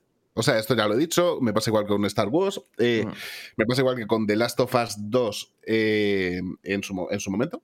O sea, y no voy a decir más, pero que hay más gente en, los mundos. O sea, no tiene que ser como la puta familia Skywalker, que parece que son los únicos que viven en, el universo. O sea, la cosa es que yo no creo que. O sea, yo no creo que necesite que sea la historia de Norman Reedus en absoluto, ¿sabes? O sea, me parece que hay muchas cosas en el mundo de The Stranding que pueden ser historia y, yo creo que em, va a ser el mítico juego, o sea, no creo que haga otra vez la de Metal Gear Solid 2, pero creo que va a ser algo así, o sea, ¿sabes? En mm, plan, que, mm. no sé. Yo, yo eso, yo, yo no opino que vaya a ser que, vaya a ser otra vez la historia de Norman Reedus, Norman Reedus, porque creo que la historia de Norman Reedus está muy bien cerrada en ese sentido. o sea, yo repito, yo prefiero que Kojima vuelva a jugar con nosotros, que esto sea todo un puto juego suyo y que al final vaya a hacer realmente un juego sobre Pac-Man. O sea, Norman Reedus vestido de Pac-Man. No, que igual, que igual dicho que el Pac-Man no claro, es. Claro, pero es el truco, es el truco para ah, que no pienses en ello. Era el truco todo el rato. Estáis, pensando que Norman Reedus en, sabe... un oso polar. Está pensando que Norman Reedus sabe más de lo que seguramente sabe. No le deis tanto crédito. Yo creo que no, no, no, no, no, no. No hablo de que Norman Reedus sepa. Hablo de que Kojima está manipulando a Norman Reedus. No, no, no, no. Que va, que va, que va. No, o sea, le, quiere demasiado, ¿sabes? Sí, sí, sueña demasiado a menudo con que se abracen hasta quedarse dormidos para eh, hacer, hacer el mal con él. ¿Esto hablas de ti o de Kojima? De Kojima, porque a mí personalmente Norman Reedus es una persona que no me dice mucho, pero, pero en plan, solo... No, no, claro, hablas, de, hablas de ti, Kojima y Norman. O sea, en tu, en tu fic de tu... Ah, ya, ya, vale. Eh, he comprendido. Eh, Fran, comenta tu opinión. a ver, mi opinión. Lo, primero es que yo creo 100% que lo que está, que, los cacharritos que le han puesto ahora al Norman Reedus es para hacer el Silent Hill, no para. O sea, uno de los Silent Hill, no para hacer el Stranding 2. Pero más allá de eso, si fuera un Stranding 2, joder, a mí mm, no me molaría. Quiero decir, mm. eh, para mí Stranding es uno de mis juegos AAA favoritos de los últimos 10, 15 años porque precisamente hacía algo diferente, algo innovador, algo que no se había hecho nunca. Y a esa premisa ponerle un 2 me parece como contradictorio, ¿sabes? Mm. Entonces, como, no quiero jugar un Death Stranding 2. Que, mm, Death Stranding fue una cosa que pasó, una cosa increíble mm, y que no se puede volver a repetir, ¿no? Como los esenciales de anti-hype. Pues así. El, el, problema es ese, que luego te vienen y es un juego que le veo paralelismos en lo profundo que me llegó al corazoncito con The Last of Us. Y yo decía, no quiero un The Last of Us 2, ¿para qué? Y luego me callaba en la puta boca. Escúchame, pero vosotros habéis visto la secuela que le hizo el puto Kojima a Metal Gear. O sea, vosotros pensáis la, la secuela que le puede hacer el puto Kojima de Death Stranding. Ya, ya lo sé. Si, es que ya lo sé, pero no quiero, pero no quiero que se meta otra vez a hacer. Ah. Claro, que se meta otra vez a hacer eh, lo, mismo siempre. O sea, es que si Death Stranding empieza a ser una saga a la altura de Metal Gear, solo va a hacer Death Stranding. O sea, pero, esa es la, cosa. En plan, si, o sea, ahora que no tienen necesidades contractuales como tenía antes, mm. ¿vale? Al respecto de, las sagas, si no tiene a Konami mm. diciendo haz Metal Gears hasta que te mueras, ah. si hace una secuela de Death Stranding es porque les ha ido los cojones que la empresa lleva su nombre, ¿sabes? Ya, ya. ¿No? Eso está claro, hombre, eso está claro. O porque Sony ha puesto muchísimo dinero encima de la mesa. Es que antes, a lo mejor antes tenía una pasta fija que, bueno, pues ya está. Y ahora, tiene, que, ahora tiene que buscar la pasta. Y si mete un fallo, a lo mejor la pasta la pierde él. O sea, que, ahora tiene, es que, que tiene más riesgo. Te, te, damos pasta para hacer The Standing 2 porque ha funcionado bien. Y ya el siguiente juego, con la pasta que te hemos dado, te lo haces tú solito. No sé, o sea, es el miedo que tengo aquí, que pueda estar un poco contenido por. Eh, que ahora es, lo que dice Alfonso, un estudio independiente y tiene que actuar como tal. Yo creo que no tiene tanto problema a nivel de, pasta. Creo que, creo que si alguien puede conseguir inversores fácil es Hideo Kojima, que al, final, que al final recordemos que, por ejemplo, para Death Stranding, esto lo contaba él, que básicamente consiguió el préstamo, le estaba constatando conseguir dinero, consiguió el préstamo porque fue al banco y el del banco le dijo, pero si tú eres Hideo Kojima, hostia, fírmame aquí el Metal Gear, no sé, ¿cuánto quieres? ¿200 millones? Mira, te firmo yo un cheque también, vamos. Entonces yo creo que en eso no va a tener tanto problema. Voy a preguntar, antes de decir yo mi opinión, eh, Alfonso, tú que jugaste también a Death Stranding, eh, ¿te apetece o no te apetece secuela? ¿Cómo que yo jugué? Yo jugué, pues jugué poquito. Jugué al principio y ya está. ¿No te poquito. nunca? O sea, no, no. Eh, a ver, si sacan el 2, tendré que jugarme el 1. Es uno de los juegos que tengo ahí pendientes eh, que todo el mundo dice que hay que jugarlo y tal. Morir, ¿eh? ¿Qué? En, esa curva vas a morir. ¿En qué curva? Sí, en esa curva te mueres, en la de... Sí, porque es como, hagas todo, que te... todo al 100%... Ya, no, no, ya sé que no se puede porque, a ver... Que te yo... ser buena peña, te has jodido, vaya. Sí, no, claro, es que yo llegué a un momento dado en que, en que cuando venía una, había una nueva ruta, eh, me salían como trabajos en las rutas anteriores, pero ah, un huevo, ¿sabes? Entonces digo, no puedo hacer la nueva ruta si no termino la anterior, pero es que no hacía más que salir y salir y salir, con lo cual no avanzaba. Y entonces, mm, al final, era eh, tenía que luchar contra mi mente, decir, bueno, no, tengo que dejar eso atrás, mm, me da igual que no lo completo, tengo que tirar para adelante. Y eso era una lucha interna, ¿sabes? O sea, es que dejar ahí cosas atrás sin hacer, mm, a mí no, no puedo.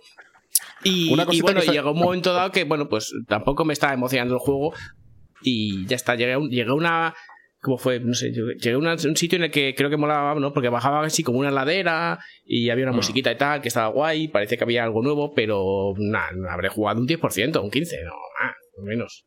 No, no, pues, pues tiene que ponerte, independientemente de que salga o no secuela, tú tienes que ponerte las pilas, Alfonso. es, un juego para ti, ¿eh? Ya, ya, una cosita que ha dicho Juste, que yo tengo opiniones sobre esto. Eh, dice que la historia de Stanley es un poco me. Si tú la miras, desde, si, la miras desde lejos, si la miras desde lejos, es verdad que dices, qué fumada me, me han pegado aquí. Estoy radicalmente en desacuerdo. Pero, no, no, no. pero lo hace tan bien, metiéndote en la historia, jugando con los tiempos, haciendo que te involucres tantísimo en todo, que es de, la, de las mejores narrativas que, ha habido en el videojuego. Literal. A mí, a mí la historia de Death Stranding me parece buena, la mires por donde la mires, la mires como la mires. creo que tiene, creo que a mí hay alguna cosa que no me gusta de, de, algunas cosas, vamos a llamarle collimadas de una manera que no, va, no quiero que sea despectiva, pero sí que es verdad, puede haber alguna línea de diálogo, alguna cosa que me chirría a mí personalmente. sí, que la princesa Peach y el castillo, que sí, que da cringe, da cringe porque puede. Porque hay, cosas que pueden no gustarme. escribe mejores videojuegos del universo, te mete no, hay, random porque puede. Ya digo, ya digo, hay cosas que me pueden gustar o no me pueden gustar, pero me parece que es una historia, aparte de increíblemente bien contada, porque me parece que está increíblemente bien contada, en el sentido de que es el primer misterio o de los primeros misterios en un videojuego cuya respuesta y cuyo desarrollo de cómo se hace llega a esta respuesta es de verdad que merece la pena. Porque yo estoy hasta las narices de hacer el típico juego que es que no sabes de qué va hasta el final. Y llegas al final y era como, bueno, pues era todo una chufla y ya está. Y la gracia los, estaba... los ninjas que habían secuestrado al rey de Inglaterra. El, síndrome, el síndrome JJ Abrams. Tengo aquí una caja, no sabes lo que hay. Lo gracioso es eh, qué, puede haber y no eh, qué hay en la caja. Pues mira, Kojima dice que lo gracioso está eso y también lo que hay dentro de la puta caja. Así que me parece meritorio y me parece que toca temas muy interesantes. Entonces, a mí me sigue gustando mucho, me sigue pareciendo un juego a nivel de historia muy, muy redondo.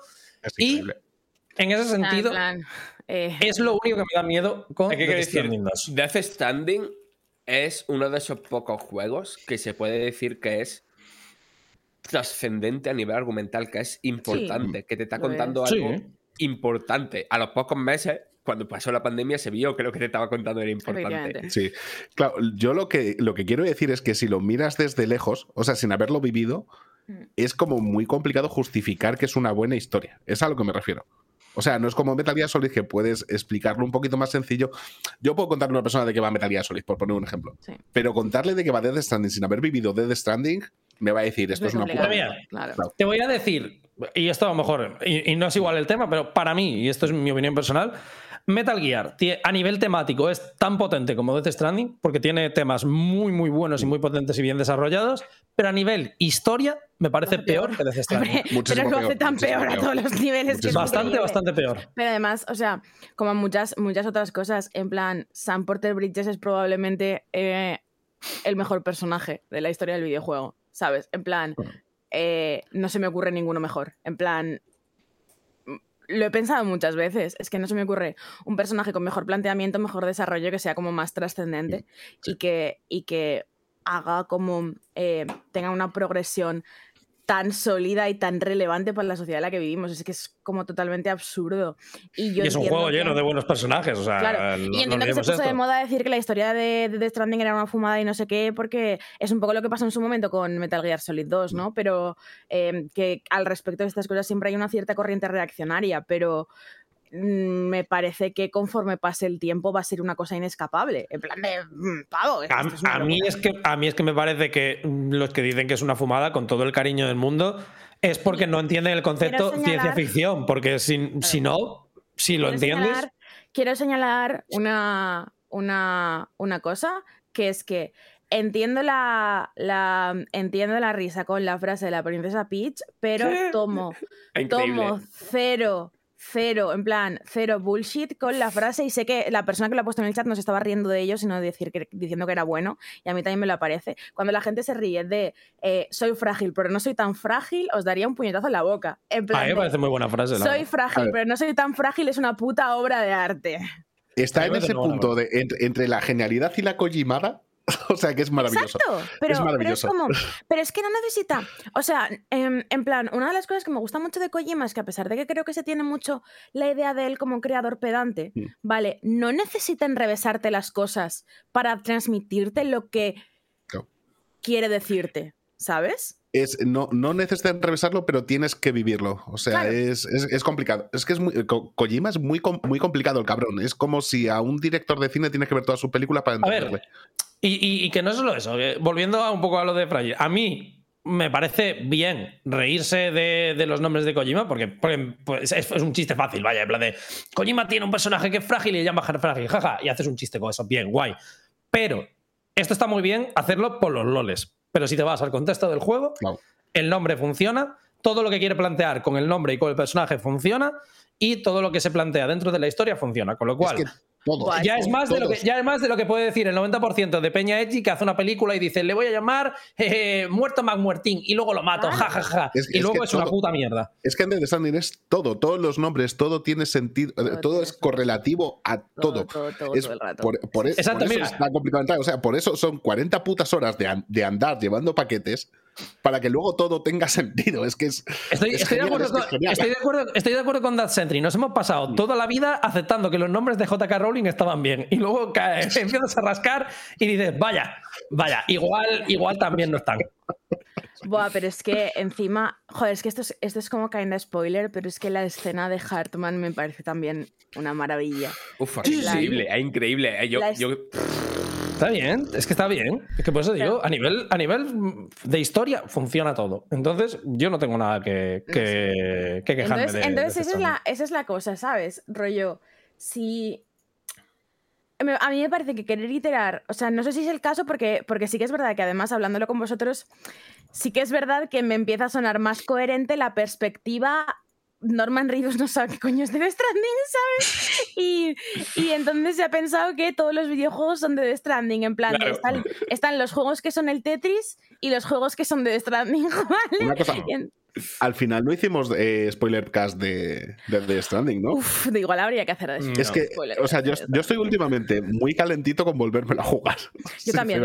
Joder, yo que cuando tuve que hacer la review del director que, que salió para Play 5 y no sé, cuando hace una review de una cosa así, pues lo va un poquillo así por encima, ¿no? Y ves cómo han cambiado los gráficos. Y es que me lo volví a jugar porque es que me pareció increíble. y, esta, vez voy a jugarlo bien, no yendo con prisas como lo jugué la otra vez.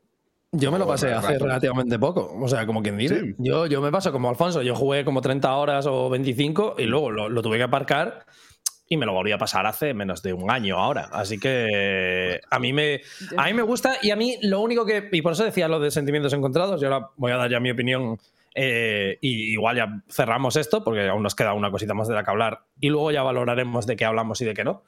Pero iba a decir que, que a mí, yo, por todo lo que decís y confiando en Kojima, si sale de Stranding 2 me voy a alegrar porque evidentemente confío en él, confío que el juego va a estar bien y confío en que si lo hace, mm, Kojima ahora ya sí que no tiene necesidad de hacer un cash grab, en plan de hmm. saco el Death Stranding 2 porque es lo que va a venderme de puta madre y a tal. No creo que sea el caso. Me gustaría señalar una cosa, el cash grab es el Silent Hill, ¿eh?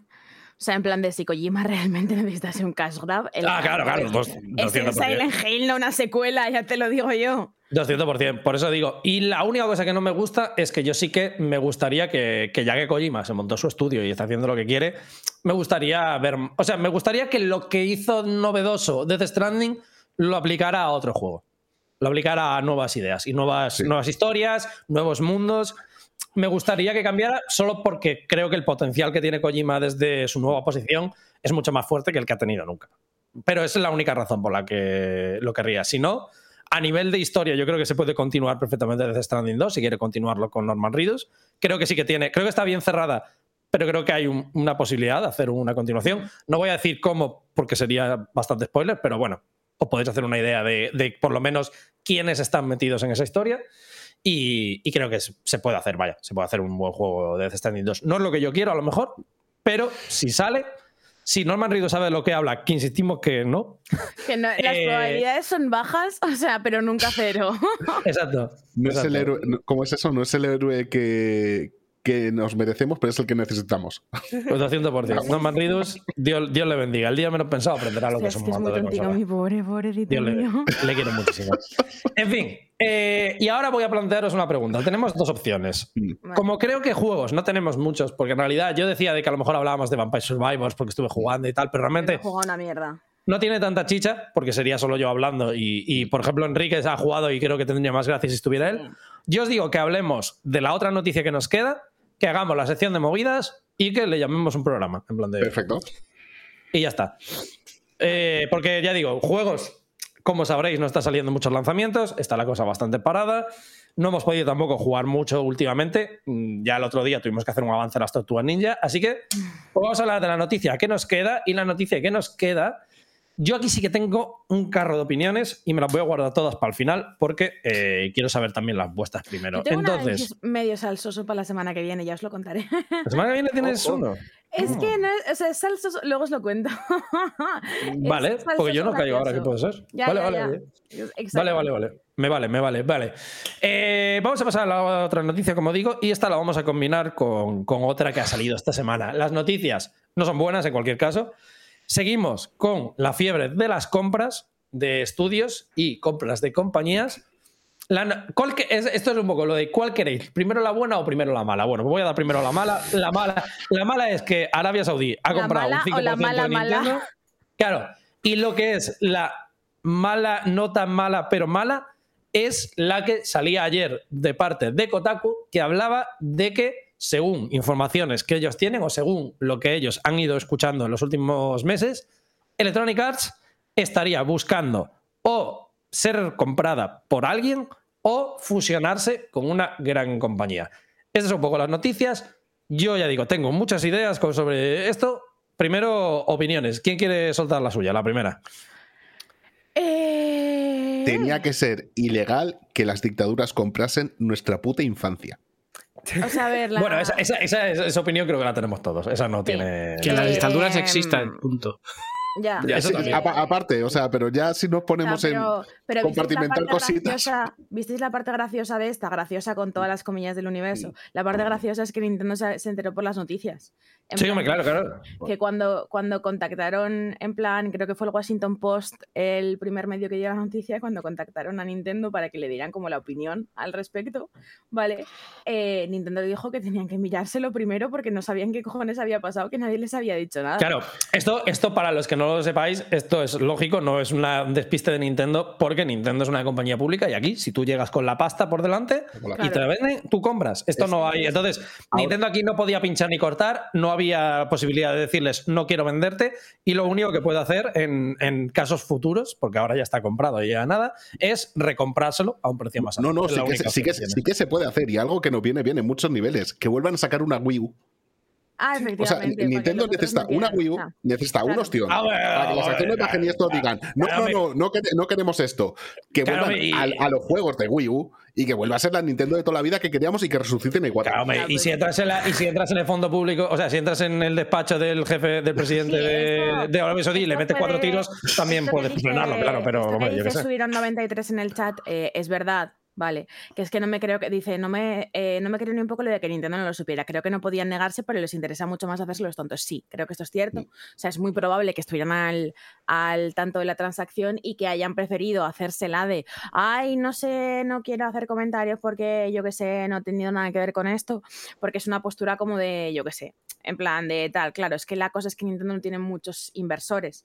Entonces, las acciones que han comprado, siendo un 5%, les, em, les posiciona como los quintos accionistas de, Nintendo, porque las acciones que tiene eh, Nintendo en bolsa no son muchas, ¿vale? Entonces, eh, claro esto es un tema, esto es todo, todo un tema. A ver, eh, es verdad que el interés que Arabia Saudí tiene en Nintendo es literalmente y puramente económico. En plan, entiendo que lo que haga Nintendo y lo que deje de hacer les va a sudar tres cojones, porque ellos lo que quieren es que cuando deje de usarse el petróleo, en general en el mundo, porque no hay más, o porque está súper caro, o porque las políticas de emisiones se hayan puesto tan duras que no se puedan usar coches eh, eh, que que generen emisiones o que no se puedan utilizar em, fábricas convencionales que generen emisiones y etcétera, tener otra cosa, otro sector emergente al que agarrarse, en este caso va a ser el de la tecnología. Entonces, eh, creo que esto tiene cero que ver eh, con los videojuegos, en el sentido de no creo que vaya a afectar nada a ninguna mm. decisión que tome Nintendo,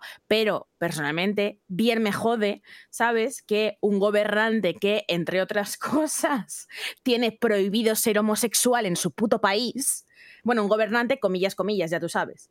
Eh, dictador, sí, sí, dictador, tío. Sí, un dictador que. A ver, que igual, que igual compra mañana Amazon y no, y no millones de cosas, ¿sabes? Eh, tenga un 5% de Nintendo. Pues me jode. No, no, aquí dilo, un dictador retrógrado y asesino. O sea, aquí no. nosotros el otro día en Eurogame le llamamos todo el tiempo descuartizador, quiero decir. No, claro, aquí no, claro, literal. No, hay medias tintas, vaya, no hay medias tintas, literalmente el descuartizador. O sea, claro, literal, o sea, yo no. Un periodista, vaya, no. No quería, no quería atragantarle a nadie la comida en el caso de que fuera vuestro momento del día, ¿sabes? Pero es un poco el caso. Mala, mala suerte haber decidido tomar sopita. Lo siento mucho. Entonces es el tema, ¿sabes? Tiene, va a tener algo que ver con nuestros videojuegos? Muy probablemente no. ¿Me jode un carro? Joder, si me jode un carro, chavales. Hmm. Hombre, lo que pasa es que también han comprado otras cosas, como por ejemplo clubes de fútbol y tal, y sí que Parece como que eran simplemente opciones de solamente por la pasta y luego al final sí que meten ahí a gente y toman decisiones, influyen, en, influyen em, en alguna. No sé si en, ojalá que en este caso no, ¿eh? de verdad que, ojalá que no que eh, no tomen que ninguna decisión artística se vea influenciada porque este acción está, está ahí. Espera, voy a voy a fact chequearlo del todo porque Sí, yo, sé algunas, sé Capcom, o sea, ellos han invertido tienen, en, en, SNK, en SNK, SNK, es, la, es la única suya. completamente, sí, 96% de acciones. SNK es totalmente de ellos. la única cosa que es lo que dice Paula, eh, y, y si puedes también eso, la lista, y decimos ahora cuál es, dónde tienen, porque tenían bastantes. Pero bueno, la, cosa es que lo que dice Paula es totalmente cierto. La única cosa que de momento nos puede tranquilizar, entre muchas comillas, es que la intención de este fondo público, porque esto lo ha comprado a través de un fondo público, esto es dinero del Estado, no es dinero suyo, con lo cual esto es una inversión, esto es una manera de mantener un dinero que posiblemente quiera hacer crecer esta es la única intención, con lo cual eh, la posibilidad de que él se meta por medio y haga cosas que pueden hacer bajar el valor de las propiedades, el valor de las acciones o el valor de los juegos, evidentemente va en su contra. Así que meterse ahí en medio y empezar a decir, en plan de, pues ahora quiero que los juegos no salquen estos temas, que no tal, no sé qué, esto todo iría en su contra y en contra de lo que él está haciendo ahora mismo, que es básicamente invertir sí, Pues eso, eh, tienen Electronic Arts, tienen eh, Take-Two, eh, Activision Blizzard, Capcom, el 96% de, de SNK, que en fin, ¿sabes? Es como tal. Y en principio, sobre ninguna de estas compañías han tenido un efecto particular, ¿sabes? En plan, hmm. en su inmensa mayoría han mantenido sus empleados de siempre y sus cosas de tal. Lo único es que, bueno, pues, pues eh, estos señores aspiran a eh, hacer un, negocio a través del trabajo de estos estudios y mm. obtener una inversión económica. Entonces, es un tema. Es un, tema. un tema bastante peliagudo. Que ya digo que de momento no o sea, debería preocuparnos por lo que supone el hecho de que un régimen como este esté metiéndose en nuestro hobby y metiéndose en mm. nuestras vidas y que esté prosperando de esta manera, mm. pero que mm, de momento también un mensaje de calma, tranquilidad y sobre todo de expectativas, de ver qué va pasando y si, si, se calienta un poco y empieza a comprar más, porque en el momento en el que compren más de Nintendo, ahí sí que igual podemos estar. A ver, también te digo, en Nintendo no sé si lo vamos a, particular, a notar particularmente porque Nintendo tampoco es la empresa como más comprometida con los derechos LGBT y demás del universo. En plan, hay niveles, ¿vale? En plan, no han asesinado a nadie, por lo menos que sepamos, ¿vale? O sea, evidentemente hay niveles.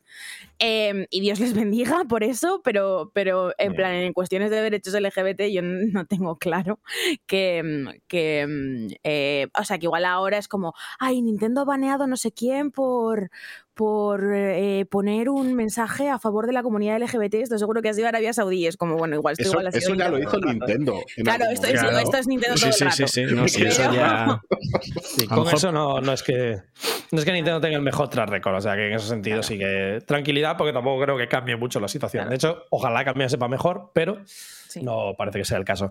Entonces vamos a pasar a la otra noticia. La otra noticia, ya digo, la daba ayer Kotaku y se hacía eco ah, eh, en verdad, eh, o sea, Kotaku fue como el primero que que reportó de los medios de videojuegos, pero salió de un medio que no es de videojuegos que se llama PUC. Sí. Sí. Sí, sí, eso iba, eso iba a comentar, que esto viene en realidad de tanto de otros medios como también de un montón de, de digamos, insiders, personas eh, dentro de la industria, otros periodistas que han corroborado no es necesariamente que, porque, eh, y es, donde quería yo llegar un poco, ya digo, eh, después diré un poquito lo que, lo que pienso más en profundidad, pero bueno, el reporte dice básicamente que EA estaría buscando fusionarse o venderse. Y esto lo hace en base principalmente, no necesariamente a, actitudes que sepan de dentro, sino a que ya estuvo a punto de suceder hace relativamente poco, porque eh, se habla de hasta tres compradores, puede haber incluso más, tres grandes compañías que están, parece, dispuestas a meterse en el mercado de los videojuegos y que querrían hacerlo a través de una compra de una gran institución. Son tres compañías que conocéis de sobra, Amazon, Disney y Apple, las tres sospechosas habituales, y que de hecho eh, mencionaba también el periodista Jim Park esta misma semana, a, tenor de este informe, que eran las tres compañías que habían estado eh, en la pugna por comprar Activision Blizzard cuando Microsoft estaba dispuesta a comprarlo. Con lo cual, aquí es un poco donde entra la, la cuestión. Yo, personalmente, creo que decir que EA está buscando esto no es tan realista como el hecho de que hay compañías más grandes que están metiéndose por los videojuegos y EA es una que estaría dispuesta a fusionarse, porque de hecho el propio reporte dice que estuvo a punto de juntarse con Universal y estaba por medio la NBC, o sea, como cadenas y, medios de comunicación importantes. No creo que necesariamente estén buscando vender, pero creo que sí que está hablando del estado de la industria actual y de cómo hay grandes compañías que quieren meterse en esto como puedan. Vaya. No, sí, básicamente es lo que llevamos hablando tres años ya, que igual que ha ocurrido con el mundo del cine y la televisión, como ocurrió hace una década con los medios de comunicación, no hace falta irse a Estados Unidos, aquí mismo en España, eh, todo está formado por dos, tres conglomerados de los que salen 400 mm. compañías distintas, pero son dos o tres conglomerados y en los videojuegos, pues nos guste más, nos guste menos, eh, está pasando exactamente lo mismo. Y el, comunicado que ha enviado Electronic Arts a Kotaku para hablar del tema eh, es lo típico de no hablamos de rumores, pero después, pero, después es eh, pero nosotros nos va muy bien, este negocio funciona muy guay, mm, miradnos que, que, que, no hablamos ¿eh? cuando hablamos.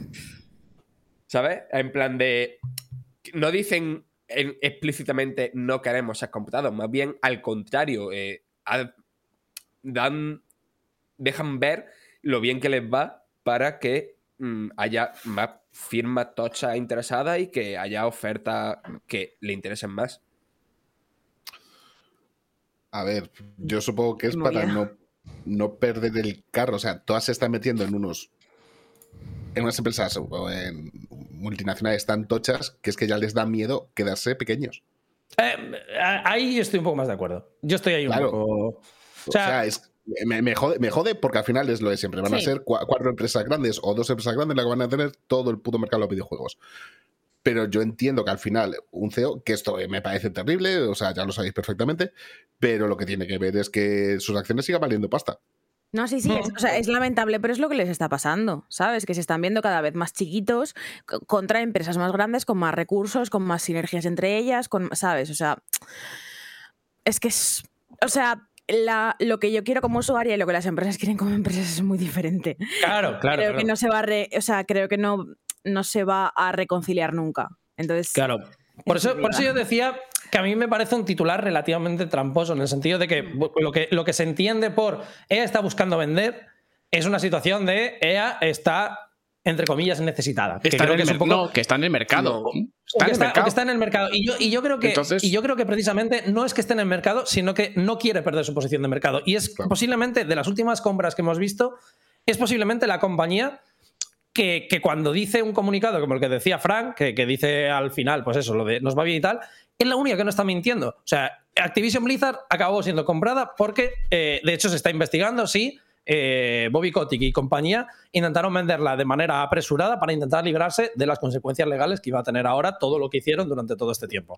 Y es un poco la, situación en la que se presentó la compañía para venderse. Todo el resto de compañías y, grandes compras que hemos visto últimamente, salvo Bungie, han sido todas de empresas que o estaban siendo desaprovechadas o, o en busca de vender de manera activa o, como digo, en el caso de Bungie, es la única que no se necesitaba vender y se pagó por eso a precio de oro que es básicamente por lo que lo pagó Sony. Un precio absolutamente desorbitado pensando en un plan de futuro. Yo creo que si, si, se produce esta compra de Electronic Arts, de nuevo, no es porque Electronic Arts le haga falta. Electronic Arts es ahora mismo una de las compañías que más dinero generan en la industria de los videojuegos. Decían por ahí, no va a quedar ni una sola empresa intermedia. Para mí, creer que Electronic Arts es una empresa intermedia me parece un poco. Ya, eso también es verdad, ¿eh? Exagerado, la verdad. O sea, a ver, es una empresa intermedia si la comparas con Tencent, ¿sabes? Pero. Claro, claro. Claro, pero acá al final la movida es eso, que lo que va a quedar, y creo que no estamos dirigiendo a eso, va a quedar eh, Microsoft, va a quedar Meta, va a quedar Tencent, va a quedar Sony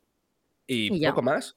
Claro, y eso, y eso es lo que no quiere perder Electronic Arts. Eso es lo que no, no, le, no está dispuesta a dejar escapar, a seguir siendo uno de los tiburones grandes en el estanque que se está convirtiendo en la industria de los videojuegos donde solo hay tiburones grandes. Mm. Y yo creo que por eso Eh, de hecho, si, si, se mira un poco las palabras que se comentan en el tal, se habla mucho de fusión más que de venta. Esto posiblemente sea lo que más les interese a ellos a nivel personal.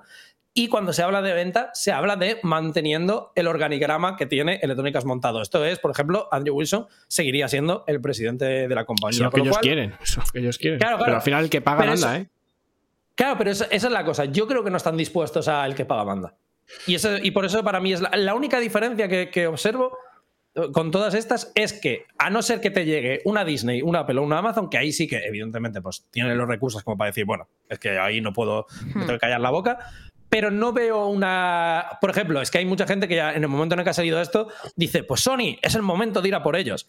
Sony no, tiene. No tiene ¿Para qué? O sea, Sony ni, ni, tiene el nivel como para ir a por esto.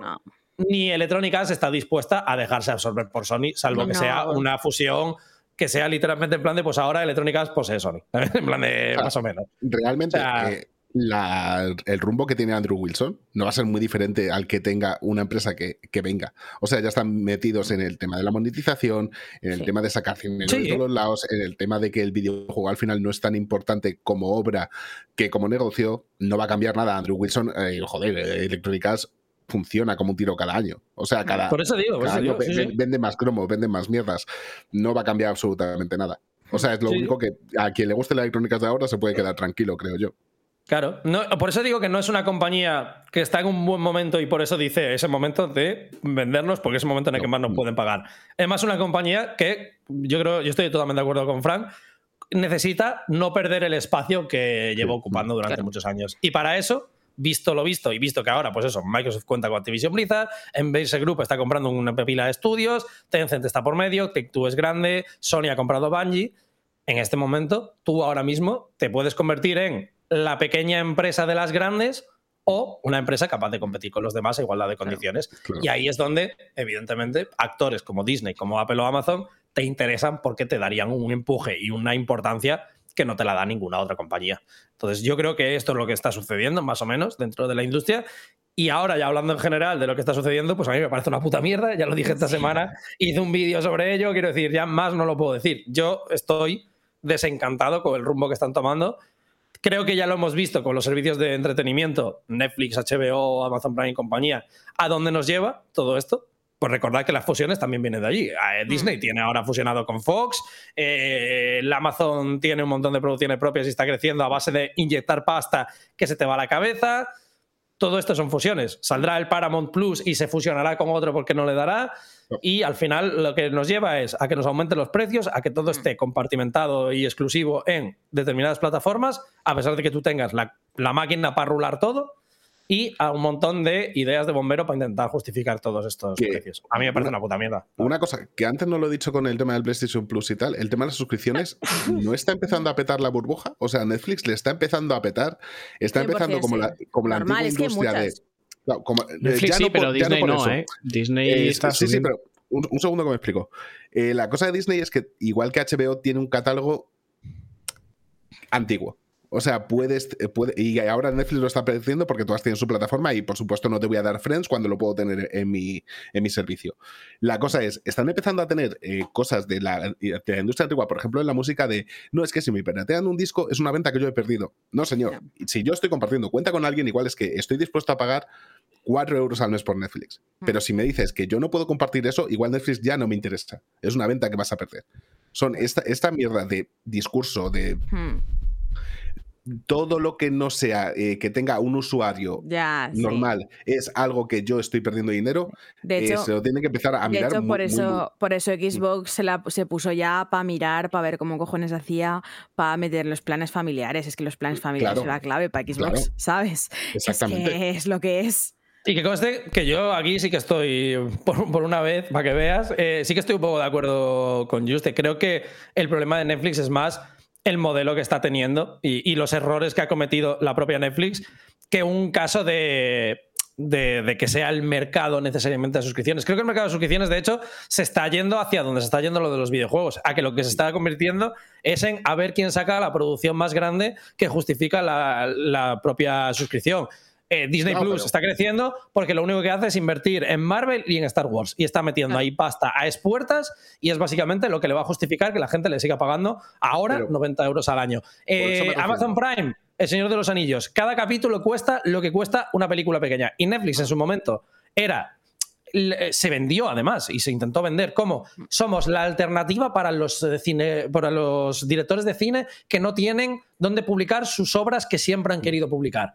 Esto lo hicieron los primeros, el primer año, con suerte, con dos o tres directores, y ahora mismo Netflix lo que está es sacando contenido de bajo presupuesto o de un presupuesto relativamente limitado que lo vea mucha gente porque es una mamarrachada o porque la gente le gusta mucho y, tal, intentando llamar a gente muy concreta. Y esto claro, pero, es verdad, tienes toda la razón, pero también es verdad que todos los años te sacan tres, cuatro películas que van para los Oscars y Sí, pero, sí, pero, pero, no justifican. Pero Oscar no justifica una suscripción. ni, una película. La cosa es que todos estos fallos los hemos visto en la industria del cine a lo largo de, décadas. O sea, eh, creo que fue Cleopatra, que prácticamente estuvo a cuál fue a Paramount, de, de arruinarla porque era la película más cara de la historia que había eh, sido la película más vista del año de larguísimo y no consiguieron cubrir presupuesto.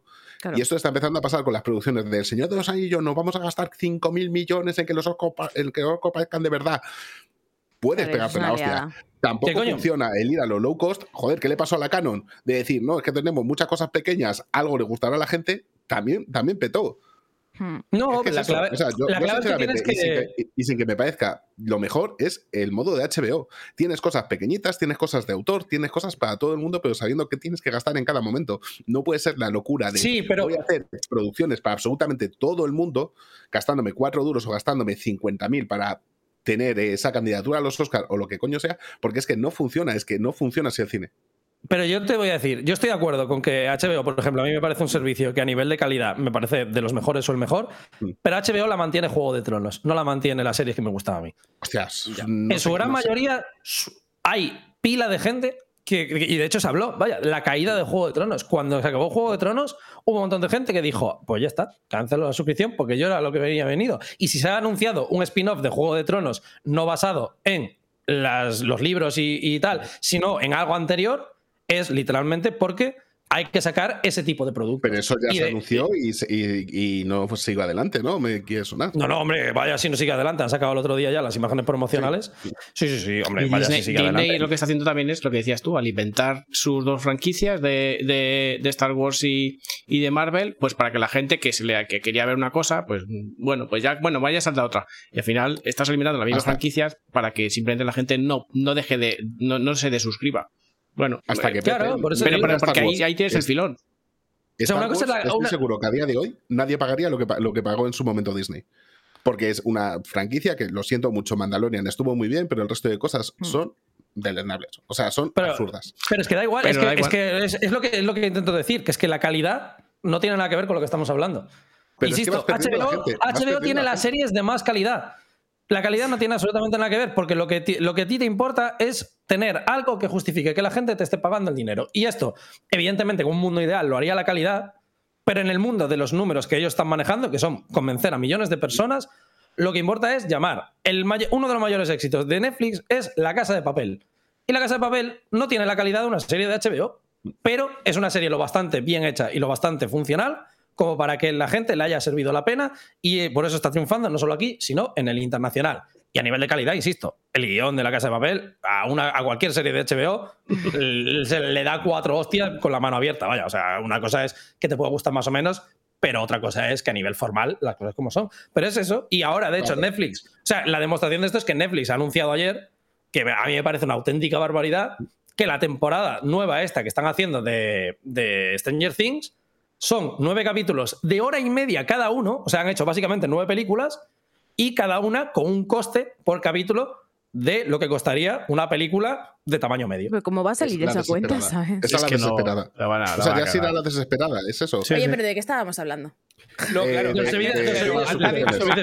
Pero habéis comentado varias cosas interesantes en relación a lo de Electronic Arts, sobre todo lo que creo que sobre todo lo que habéis comentado de lo de las propiedades intelectuales, ¿no? De lo de Star Wars, Marvel, tal. Eh, porque creo que la movida de que lleva a todas estas compañías a querer fusionarse, ser más grandes y tal, es como tener una visión de futuro, que ya se verá si se cumplirá o no, pero que todo va a ser eh, producto en torno a X número de sagas. Y si no tienen el Hmm. apoyo económico suficiente para que sus sagas tengan el presupuesto que tienen otras, se tienen la idea de que se van a la mierda. Y el futuro, para mí, apocalíptico que dibuja esto es eh, que de aquí a 20 años, pues tenga tus 3, 4 conglomerados haciendo eh, su juego como servicio que sea uno o dos eh, con unos presupuestos de la puta hostia y que eso sea el quintuple A y después tengas tu cosita indie y que no haya nada entre medias. O sea, la, la situación de ahora es acervada. Hmm. Sí, sí, y es, y es hacia donde creo que se dirigen todos los ver, servicios de lo. Y por, bueno y por eso de lo decía, eso lo decíamos antes, es que nosotros mismos estamos metidos en este carro. Cuando tú anuncias servicios de suscripción, quieres los nombres buenos. Claro que a mí me gustaría, por eso decíamos antes, cuando decía Aitor, "Ah, joder, esto tendría que ser un repositorio de juegos que nunca salieron, juegos difíciles de encontrar, ¿qué tal? la gente no quiere eso, quiere jugar al Tekken 3. La gente quiere tener estos juegos en el catálogo. Ojalá fuera la realidad de la, de la mayor parte de la industria de los videojuegos. Pero esa gente, y esto lo hablamos nosotros también cuando hablamos de lo de, de lo de mantener el retro y de, de tenerlo en un tier premium, esa gente sois cuatro gatos, somos cuatro gatos. Y por desgracia, eso no da para mantener un servicio, con lo cual, esto es un poco hacia donde nos dirigimos, hacia, el- hacia las grandes compañías fusionándose para tener estas grandes sagas, hacia las compañías con los grandes números y hacia las grandes ventas. Pero al y esto es lo que final- les interesa para poder justificar las otras, que al final, final- pues tienen que existir por prestigio. Al final la carrera de, gran- de grandes eh, suscrip- eh, suscripciones, perdón, grandes producciones, grandes eh, juegos como servicio y demás, está abocado a morir, porque al final esos juegos mueren y como te, como te comas dos o tres, a tomar por culo. O sea, díselo, esto, al- esto tiene- díselo al FIFA, que vamos a ver. Ya está, díselo a FIFA, mira lo que le ha pasado a NBA. NBA 2K era básicamente igual de grande que FIFA. Y está ahora en la mierda. Yo te puedo ahora en la- decir, en la mierda. estando en la mierda, no quieres mirar su- sus cifras de ventas. No, no quiero mirarlo, pero la cosa no es cuánto están ganando, es cuánto ganan menos de lo que pensaban que iban a ganar. Claro. Porque al final con las empresas siempre pasa esto. Y al final es una burbuja tremenda la que se está liando con todo esto hasta que estalle y volvamos un poquito a la normalidad. Y el problema es que cuando estalle se va a llevar por delante a cosas que todos queremos mucho. Yo ese es Sí, el problema pero- que veo.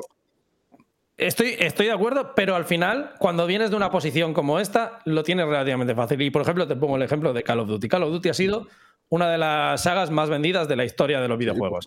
Sigue Oye, petándolo quiero- fuerte. no quiero interrumpir vuestro apasionante debate, pero mis ojos están diciendo un poco que no, ¿vale? Así que me voy a Ah, pero- retirar hoy. No te preocupes, ya te he visto ahora también, Guillar, así que no te preocupes. Sí, Descansa, Paula. Descansa, Paula. Sí, sí, sí, no, no. Vale, entonces nada, estoy bien, pero voy Has aguantado, lo has aguantado de- como una máquina. De pantalla. Eh, os quiero mucho, pasadlo muy bien. Adiós, adiós, adiós. Hasta luego. Dios, buen fin de-. Vamos a ponerle la imagen para. Sí. Ahí está, mira, ya, ya se queda puesta. Perfecto. Bueno, Y, Pues la eso, Sega, eh, que de no, la de la tengo de cuando vino, de cuando vino Enrique, que se la quiero poner por encima cada vez que hable.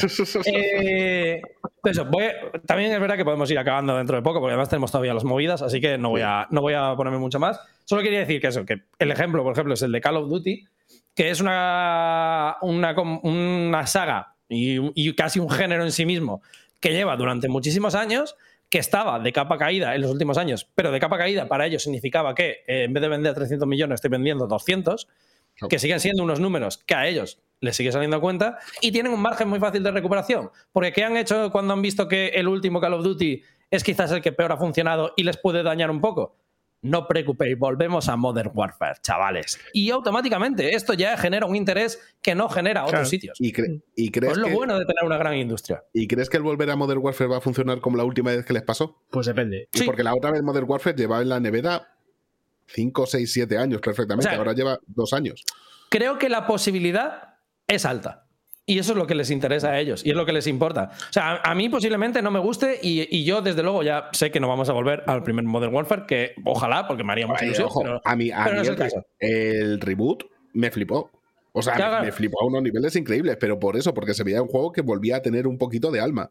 Ahora Claro, creo que vamos a volver al Modern Warfare 2, con perdón, o sea, sé que para mucha gente es el mejor, es el mejor tal, pero que el multijugador de Modern Warfare 2 ya empezaba a tener los problemas que, que acusaban de todos son pero... todos son, todos es una locura. Es como coger a un niño con déficit de atención y ponerle muchas cosas para que se consiga centrar en algo.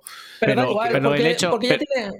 Sí, sí, no, iba a decir que el, hecho de decir que vuelven al Modern Warfare genera expectación, mucha expectación. ¿Y eso qué hace? Hmm. Que suben las acciones, seguramente vendan el día uno, la primera semana del juego que saquen, por malo que sea, vendrán un huevo y luego ya está. Pero entonces, hasta ese momento, ya tienes un periodo de tiempo en el que tienes expectación y de gente que dice, bueno, pero van a sacar el Modern Warfare, van a sacar el Modern Warfare. Bueno, pues ya estás ahí. Estás, digamos, estás en la, en, la ola todavía, ¿vale? No estás ahí cayéndote. Entonces, bueno, pues con esa expectación ya les vale, ya les vale. Luego, si un, bueno, un, juego, un juego bueno o malo, pues ya veremos. Eso pero vamos, el primer día van a vender un huevo.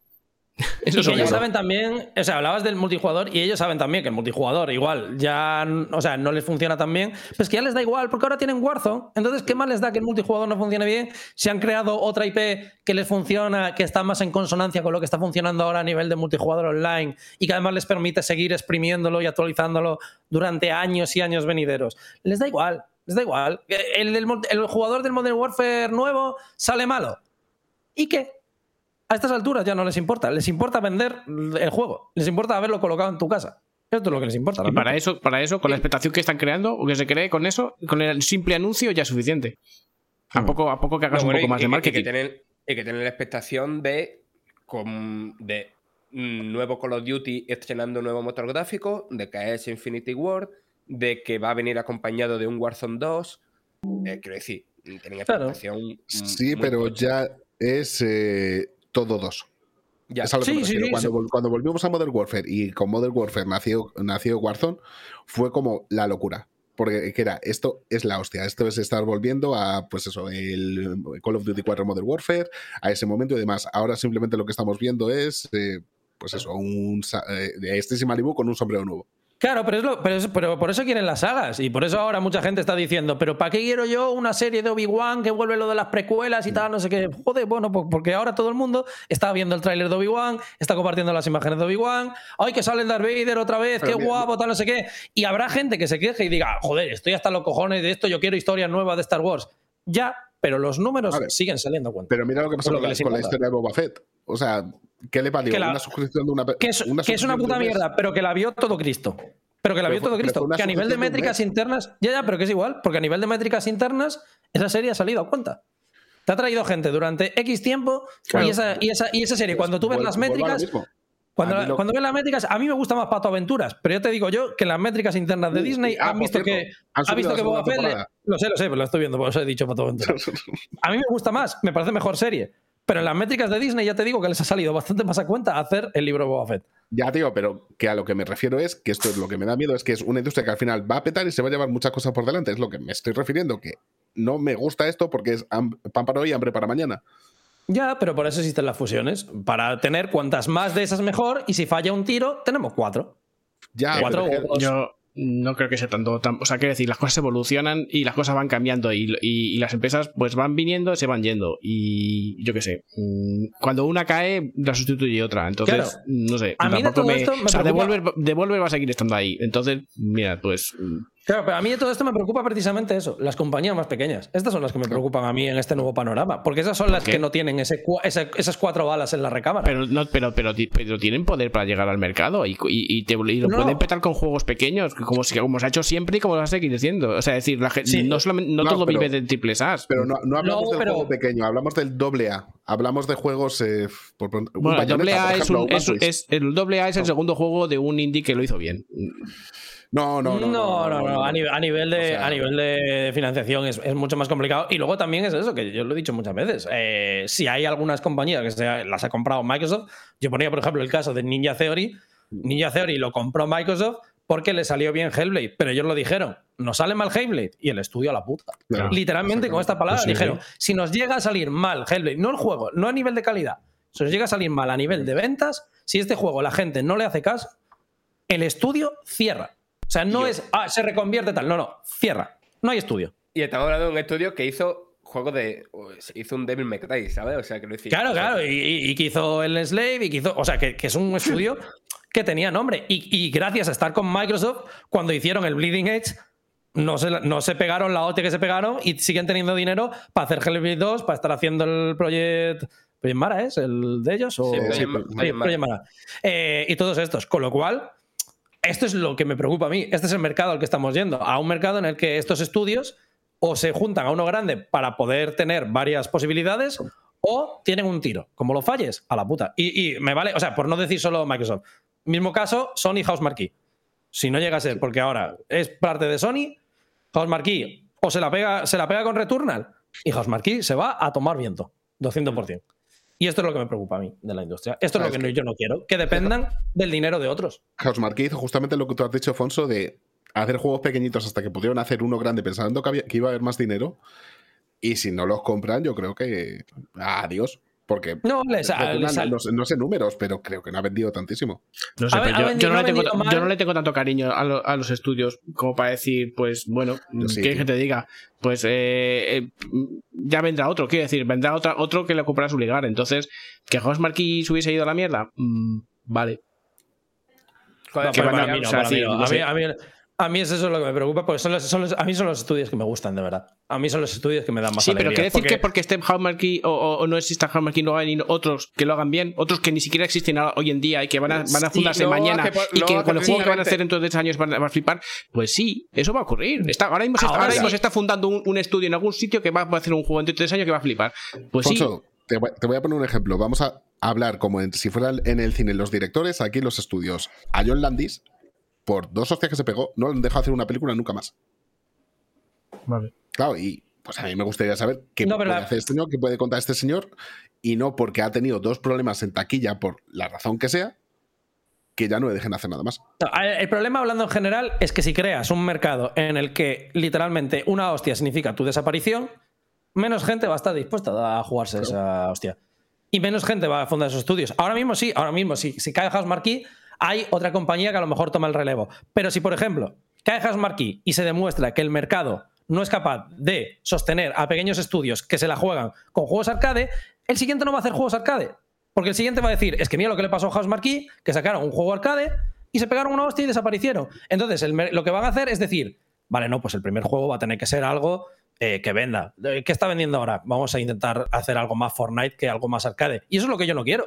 Yo quiero estudios que estén dispuestos a jugársela, pero que además su supervivencia no dependa de que ese- esa apuesta tenga éxito. Y hasta ahora el mercado era más o menos benévolo con eso, hasta cierto punto, porque había una variedad de plataformas, una variedad de estudios, una variedad de propuestas, pero ahora, con las fusiones, se está eliminando esta posibilidad, porque se está creando, por lo que decimos. Eh, si ahora no tienes un acuerdo con el Game Pass para salir, ya tienes un problema, porque ya no tienes un dinero asegurado. Y si ese dinero no asegurado te acaba saliendo el tiro por la culata, pues tu estudio se va a pegar. Y si otro estudio quiere tomar este testigo, no lo va a coger el mismo que cogiste tú, porque sabe que ese camino no funciona. Entonces se, Yo- va- se van cortando caminos que seguir. Yo Ah, único que que de es- hecho salieron, no sé si los visteis, la, creo que fue un artículo en Vice, en Waypoint, eh, los creadores de, de Fury y, y- ay, ¿Cómo se llamaba el otro? Y Haven.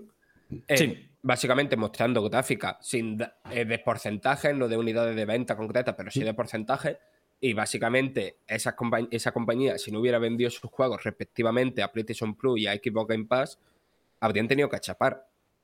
Eh, al- es como lo que comentabas de tienes que formar parte o ya sea dentro de la organización o vender tu producto a uno de los conglomerados porque si no, no, no puede existir. Mm. Y, es lo, y es lo que es preocupante, por lo que supone a nivel de creatividad, no por lo que supone a nivel de industria de momento, pero yo creo que también a nivel de deriva de hacia dónde va la industria, creo que sí que puede suponer más de un problema, que por suerte aún no estamos ahí, pero que yo creo que se está exagerando con las Sí. ventas de estudios. A mí, yo lo, yo lo dije el otro día, y digo, yo soy negativo con esto porque básicamente lo hemos visto ya antes en otras industrias y de momento el- los casos que hemos visto, por eso, es- por eso estuvimos un rato hablando de los de servicios de suscripción de, de entretenimiento, yo creo que es nos puede servir como referencia fácilmente. No digo que vaya a ser igual, no digo que vaya a ser mismos pasos uno tras otro, pero la posibilidad No, no. está ahí y me, O sea- y me parece una posibilidad que me da un miedo que se te va a la cabeza. Yo lo he dicho muchas veces, espero que el Game Pass de sitio a juegos doble A por el tema de tiempo de desarrollo, de que hay que rellenar, Pero es que igual no, es que igual lo que se lían es a lanzar mierda y eh, pues hacer un Netflix.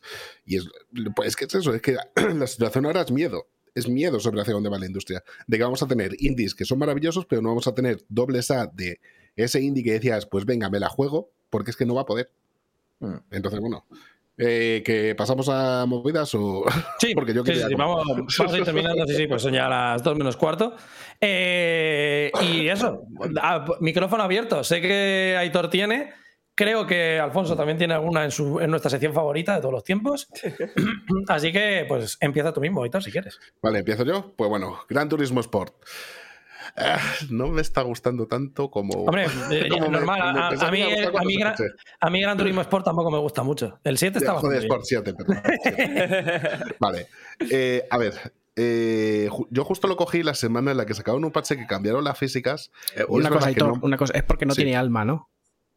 ¿no? No es porque no tenga alma, es porque creo que empezaron de una manera buena o sea, yo ya os digo, justo que cuando habían solucionado el tema de la monetización, o sea, la monetización, los premios y demás, pero justo la semana a la que llegué, eh, dieron el cambiazo con las físicas que son más Gran Turismo Sport. O sea, es, el coche son más arcade que simulación, digamos.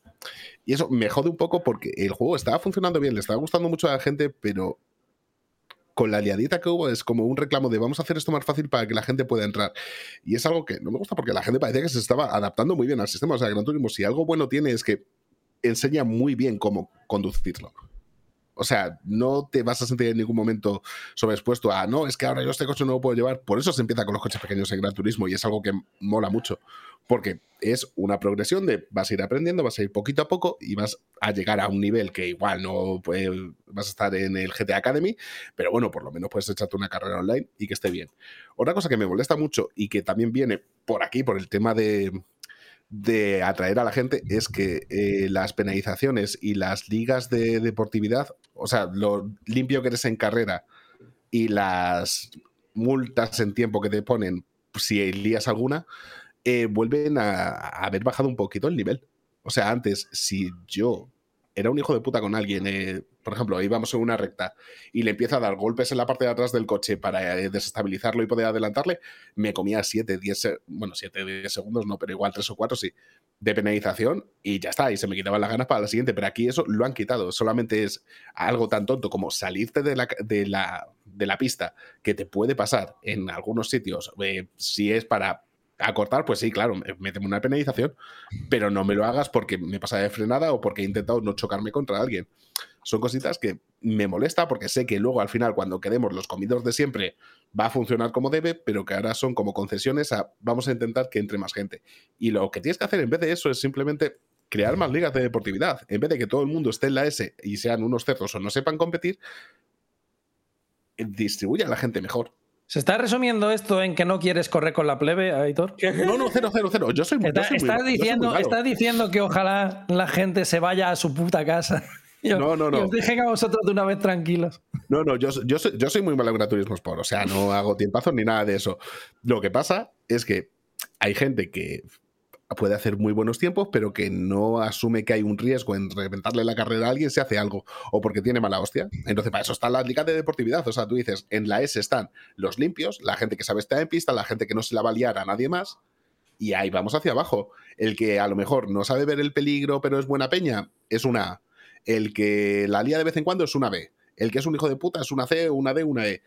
Es eso, es eh, que no, no por que estés en otra liga vas a sentirte peor y decir, pues ya no juego. Simplemente tienes que, con lo que se hace bien en el juego, que es eh, enseñar a la gente a tener un tutelaje, que siga funcionando. Vaya. No te voy a engañar, Alfonso, eh, Aitor. He jugado un total de una carrera en el modo online para probarlo y poder hablar de él. Literal, eh, he jugado. Entonces, me creo todo lo que dices porque, porque confío en ti. Hmm. Pero honestamente, me da absolutamente igual.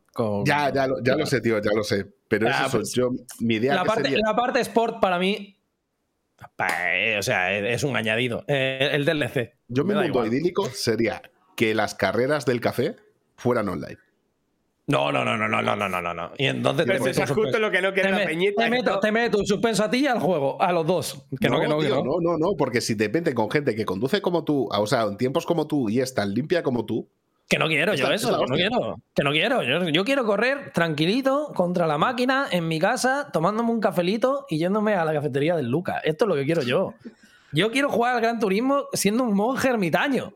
Quiero estar en una, en una goruta, en una montaña perdida en Nepal, jugando al Gran Turismo. No quiero.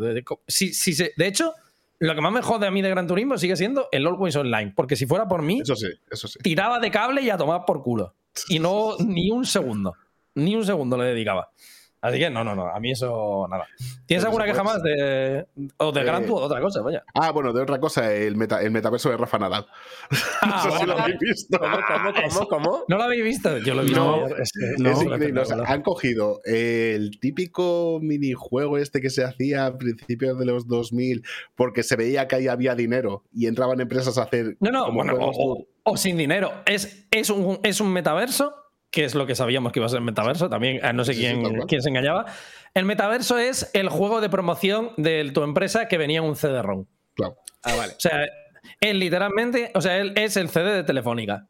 Es literalmente un, campus virtual que parece sacado de un juego Flash del 2000, del 2000 literal, ¿eh? Del 2000, no de los 2000, es del 2000, donde los minijuegos son busca esto en tal sitio y recorre tal. Hay un minijuego de puzzles que es juntar nueve piezas y hacer como el típico orden, tal, no sé qué. Y todo eso mientras Rafa Nadal te da la chapa sobre el campus telefónica. O sea, es literalmente una mierda con un castillo y es literalmente lo que sabíamos que iba a ser el metaverso, pero había gente que creía que iba a ser otra cosa. Es el Tetris de Caja Madrid, efectivamente. ojalá fuese el Tetris de Caja Madrid. ojalá, porque el Tetris de Caja Madrid en realidad era un buen Tetris. la vida. no tenía ni los colores de Caja Madrid, era un Tetris. Claro, vamos a, ponerlo. Si, esto, si el, Tetris de Caja Madrid fuese esto, esto sería Death Stranding con Rafa Nadal. Que está O sea, hay un problema, pero no está tan mal. Hmm. Pero no, no, en este caso eh, es, increíble. O sea, y las empresas otra vez metiendo dinero en algo que no entienden y que piensan que como ahora mismo está todo el mundo hablando del metaverso, el metaverso, hay que entrar en el metaverso. Antes fue con, pues eso, eh, chats, con mierdas, con eh, hacer un asistente absurdo como el clip a principios de 2000 cuando no había tecnología ni para hacerlo. Todas estas mierdas que las empresas no saben por dónde les viene el aire y meten dinero ahí. El problema es seguir, seguir llamándole metaverso a algo que todavía no saben ni lo que es. es de, es de gente que no sabe muy bien, que se cree mucho en las películas de hackers. Se cree que esto. Sí. Mm, y, gente que, cree que el metaverso ya tiene que estar aquí. Hombre, como ya se está hablando de metaverso, tengo que llegar porque si no, no llego. Y es como. Sí, el metaverso lo que tendría que ser es una experiencia irreplicable en la vida real. Y de momento, esto, hombre, sí, es irreplicable en la vida real porque es tan malo que en la vida real no te lo pueden imaginar. Pero uh, quitando eso, en fin nos vamos a comer bastantes de esos. Eh, no sé si, supongo que ya no tienes ninguna más. Ah, Hay dos. Frank, no sé si tienes alguna. Yo ninguna. Nada. Vamos a mi sección favorita entonces. Las aventuras de Alfonso en Elden Ring, por favor. Sí, bueno, a ver, esta, semana. ganas tenía de esto? Eh? Esta semana no, no, he jugado eh, mucho o nada, pero las anteriores sí, ¿no? Y bueno, creo que me quedé diciendo que iba a, iba a tener que hacer la limpieza de Limgrave. No, no sé cómo se llama. Sí, no, sí, sí, no, era, no, no, era Liurnia, ¿no? Era de, los lagos. Ese. Ah, es verdad, ya había llegado. A ya, ya, sí, sí. Entonces iba, iba, a ir a hacer lo de, la, lo de los magos, es del Hogwarts este. Bueno, pues sí, me, pues me, me cargué a la gente de Hogwarts. Fue, fue, divertido el hecho de que hay cargando de media los magos y tal. Y luego ¿Te gustó ese mapa? ¿Qué? ¿Te gustó ese mapa? A mí es uno de los que más me gusta. Pues no sé, tío. Yo me disfruté más el castillo anterior, el, otro. ¿Sí? Sí, sí. La verdad es que sí. Este, bueno, no sé. Esto igual indica que eres más de Dark Souls que de Bloodborne, ¿eh? que lo sepas. Porque es, un poco, es un poco eso, ¿eh? El, castillo este, el primero es muy Dark Souls y quizás el, otro es bastante Bloodborne. En este, Yo creo que en este castillo iba un poco más a calzón quitado. Yo creo que en el otro iba con mucho más cuidado, con mucho más tal. Aquí como, bueno, pues iba tirando más para adelante y me los iba cargando más o menos fácilmente. Con lo cual... Y, nada, pues, eh, eh, ¿qué puedo decir? Pues nada, que he hecho limpieza ahí, estoy a punto de entrar. Ah, bueno, sí, ahora lo siguiente que voy a hacer es eh, hablar con la bruja esta azul, creo que me va a dar una misión o algo así. Uy, amigo, eh, si puedes, Alfonso, sé que no te gusta esto que te voy a decir, busca una guía y haz esa cuesta entera. merece muchísimo la pena. Es la mejor. Sí, sí, no, a ver, sí. La verdad es que he hecho. Y es, difícil no sacarla si no. Acabo de. Sí, he, salido de un castillo que había por ahí, me he cargado no sé quién y ya. Pues. o sea, literalmente, dejé la tía diciendo, oye, baja para abajo de la torre y habla con no sé quién, que te va a empezar a mandar historias. Y ahí lo dejé. O sea que... Hmm. Y pues eso, que, que bien. Lo que pasa es que ya tengo que creo que por ir tan sobrado de nivel, a lo mejor lo estoy usando menos de lo que debería. O sea, voy como muy sobrado. ahora mismo? ¿Qué nivel vas y, cuánto tiempo Lo, de tiempo de juego es lo que más me fascina. Llevas una barbaridad de horas. Sí, no, llevo, llevaré 180 o así. Y, y de nivel creo que 90 y pico. Pero vamos, que. El, tema está en que. Para el punto en el que vas, sí que vas bastante sobrado, la verdad. El tema está en que los, ya, cuando dijisteis que lo de los bosses, ¿cuánto duran los bosses? En serio, los, los bosses me duran o a la primera o a la segunda me los suelo cargar. claro, tío, ¿sabes? Es que le miras y les matas del nivel que llevas. claro, es que, ahora, es que ahora va muy bien. O sea, la última vez que hablamos llevaba muchas horas, pero no llevaba tanto nivel. Hmm. Pero ahora ya veo que el nivel se ha puesto a la altura de las horas. Y 90, o sea, yo acabé el. Bueno, yo acabé el juego con ciento y pico de nivel. O sea, acabé también altito. Hmm. Pero claro, acabé el juego. Y estar en Liurnia quiere decir que te queda aproximadamente a Aitor un. O a Aitor Alfonso, un 60 a 70% del juego. Eso, es, eso estimo, eso estimo, efectivamente, eso estimo. Entonces, bueno, lo que pasa es que, claro, ya subir de nivel como cada vez más difícil, me imagino que la dificultad de los enemigos y mi nivel se va a ir igualando y no va a estar tan, tan diferente, ¿no? Pero bueno. Pues sí, lo que, lo que no, no, yo creo que, yo creo que ahí ya lo he roto un poco, ¿eh? O sea, salvo, salvo la zona del final, o sea, básicamente eh, lo que ha dicho Frank es que está en Liurnia, que acaba de matarse en la academia. ¿Sí? Y que eh, va, lleva 180 horas y va a nivel 90 y pico. No, pero la academia me la cargué. No, no, la academia fue, fue ya hace tiempo. Ya. Después de la academia hice limpieza de todo alrededor. Y ya estoy limpiando. Ya, lo siguiente ya va a ser. Eh, bueno, no sé. Mm, sigue tirando para tirar para arriba, supongo que, que, será lo siguiente. Es que, es, que, es que tú no lo sabes, pero te queda mucho tirar para arriba. Ya, ya, sí, sí, no, sí, seguro. Yo, he visto el mapa, eh, sé como el mapa es lo que me queda, o sea que. O sea que me falta. Y lo que estaba haciendo con los enemigos, eh, como la Nvidia te, te, permite grabar los últimos 20 minutos de, de mm. cada. Cuando le das. Bueno, siempre está grabando los últimos 20 minutos. Que a lo mejor hago alguna, algún vídeo o algo así de, de, de los, de los bosses de cuando entro en un boss y me los cargo y tal. a lo mejor hago un vídeo y, y, un día lo pongo por detrás. No, porque un directo mío es muy, es muy aburrido, es muy, es muy lento, muy despacito, muy mi, a ver por dónde voy y tal, y es muy aburrido. Pero si lo junto los bosses y lo pongo un día en el vídeo, a lo mejor puede ser interesante. O sea, piensa que ahora mismo estás camino de superar el, el minutaje de Chuso, una persona que cada vez que aparece una piedra da 20 minutos de conversación sobre la importancia de esa piedra en el lore. Quiero decir, y esto puede parecer una exageración, pero literalmente lo he hecho en algún directo. Así que, eh, o sea, estamos hablando de que estás a punto de superar esos niveles. Chuso creo que se ha pasado el juego, creo que ya lo ha terminado, creo que ahora sí que sí. Pero creo, que, creo que ha llevado como 400 horas. Tú llevas 180 y te falta como más de la mitad del juego. Sí. Bueno. Vas, a, vas a buen ritmo, ¿eh? No, no, pero creo que, vamos, seguramente sí que, pues no sé si me lo terminaré o no, pero bueno, que ahora sí que veo que puedo avanzar lo bastante. siempre, en todo lo tratamos lo creo, que, creo que sí que me lo podría terminar porque, porque tengo un mm. nivel, o sea, que, que los enemigos no me duran mucho, con lo cual creo que mira, seguir todavía no lo he acabado, aún, hay partido aquí entre los dos. Lo guay, Alfonso, es que va, a llegar un momento en el que vas a decir, no, el juego es largo, pero me ha parecido fácil. ya, ya, pues, no digo que no, o sea, puede ser, puede ser, puede ser. Pero está bien, mira, a mí esto tenía razón por ahí, no sé quién lo dijo en los comentarios, perdón porque te lo robo un segundo. Mira, lo decía Metal Cachorro, decía, eh, si es el primero, está bien que te resulta fácil y yo estoy de acuerdo. Creo que, creo que está bien el reto, creo que ya tuviste reto en las primeras horas, que de hecho te quejabas de eso, de, que, a veces sea muy poco tal. A mí no me parece mal que ahora se te haga más suave, que tu primer Souls tengas a partir de ahora una experiencia más de descubrimiento, de ver cosas y tal, que te gusten y que luego más adelante ya tengas, si quieres ponerte retos o si quieres jugar algún otro, ya lo jugarás. Pero yo creo que está bien. Yo lo que sí que le pongo al juego es que, joder, es imaginativo el cabrón. O sea, tiene muchas cosas que, mm. que entras y dices, hostia, qué imaginación. Lo, de cuando entra en un castillo que salen manos moviéndose, por ejemplo, digo, no sé, mola, es, es como chocante.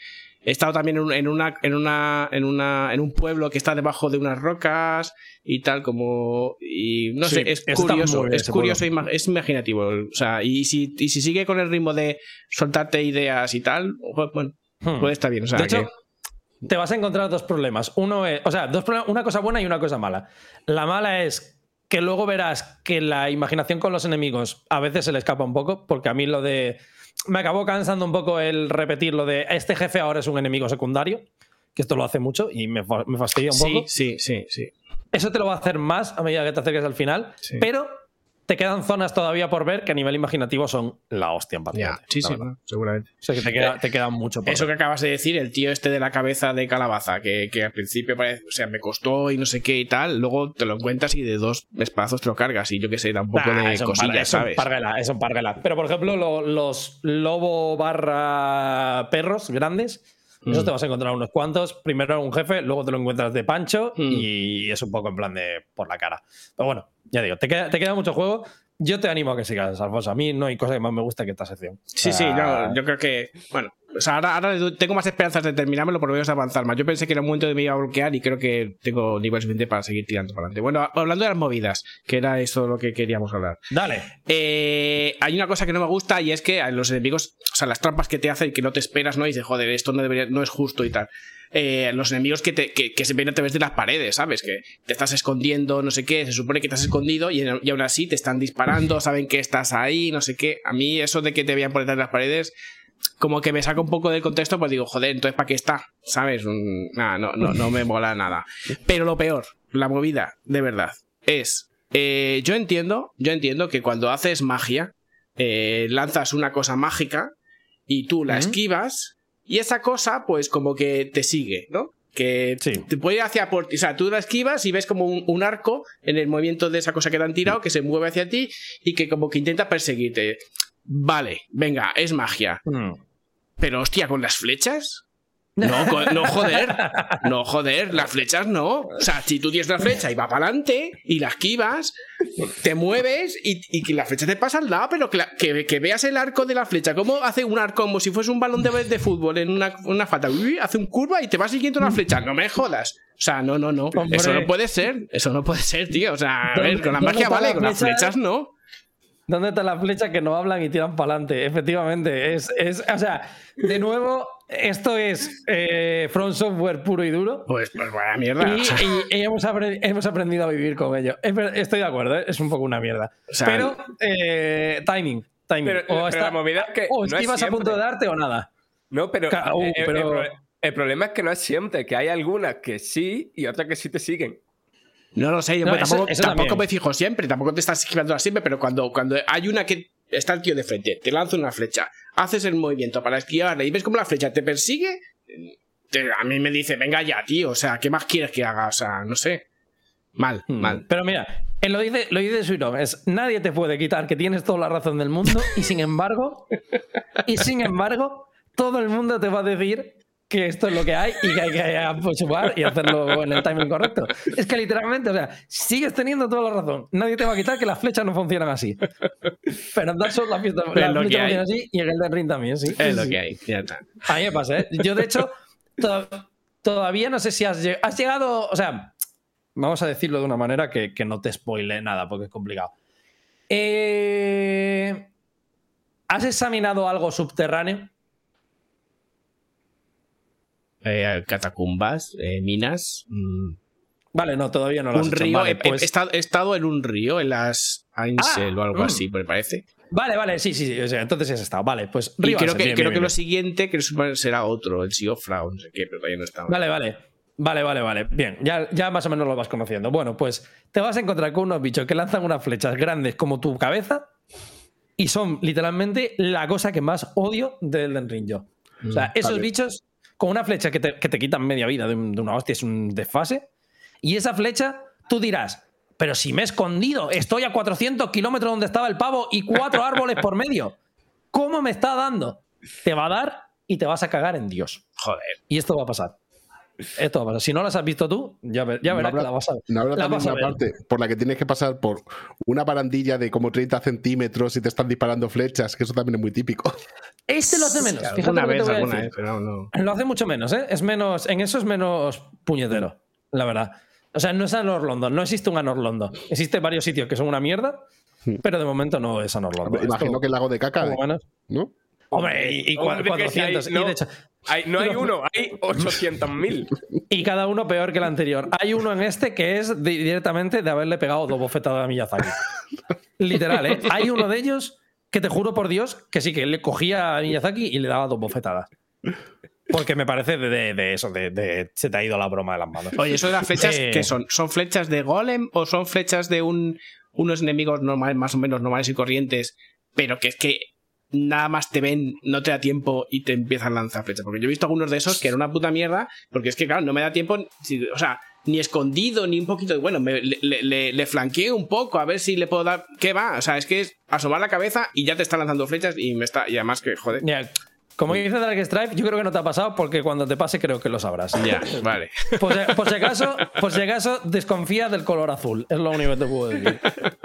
Pero ya te digo yo Hostia, cuando y se. después, ahora que me acuerdo, no son esas las únicas flechas tochas. Después también No, no, hay vaya, por una no, no. subidita que hay, que hay como unos gigantes que Sí, también sí, tienen sí. las flechas que te cagan Dios. También no es pequeña, no, no es pequeña. Y si pongo el escudo, ¿sirve de algo? Por curiosidad. sí, de, de que te peines. Vale, vale. No, no, le, puede, le, puede, le puede enseñar que tiene un escudo muy guapo, alguno tiene así como un dibujito, tal, está bien. Sí, sí. No, no, te vas a comer la flecha Bueno, pues nada, esa era la movida que tenía apuntada. Pues hasta aquí vamos a llegar, gente. Hasta Sí. aquí. Con, con las aventuras de Alfonso en el Den Ring, que siempre, ya digo que para mí es una sección fija que me hace mucha ilusión.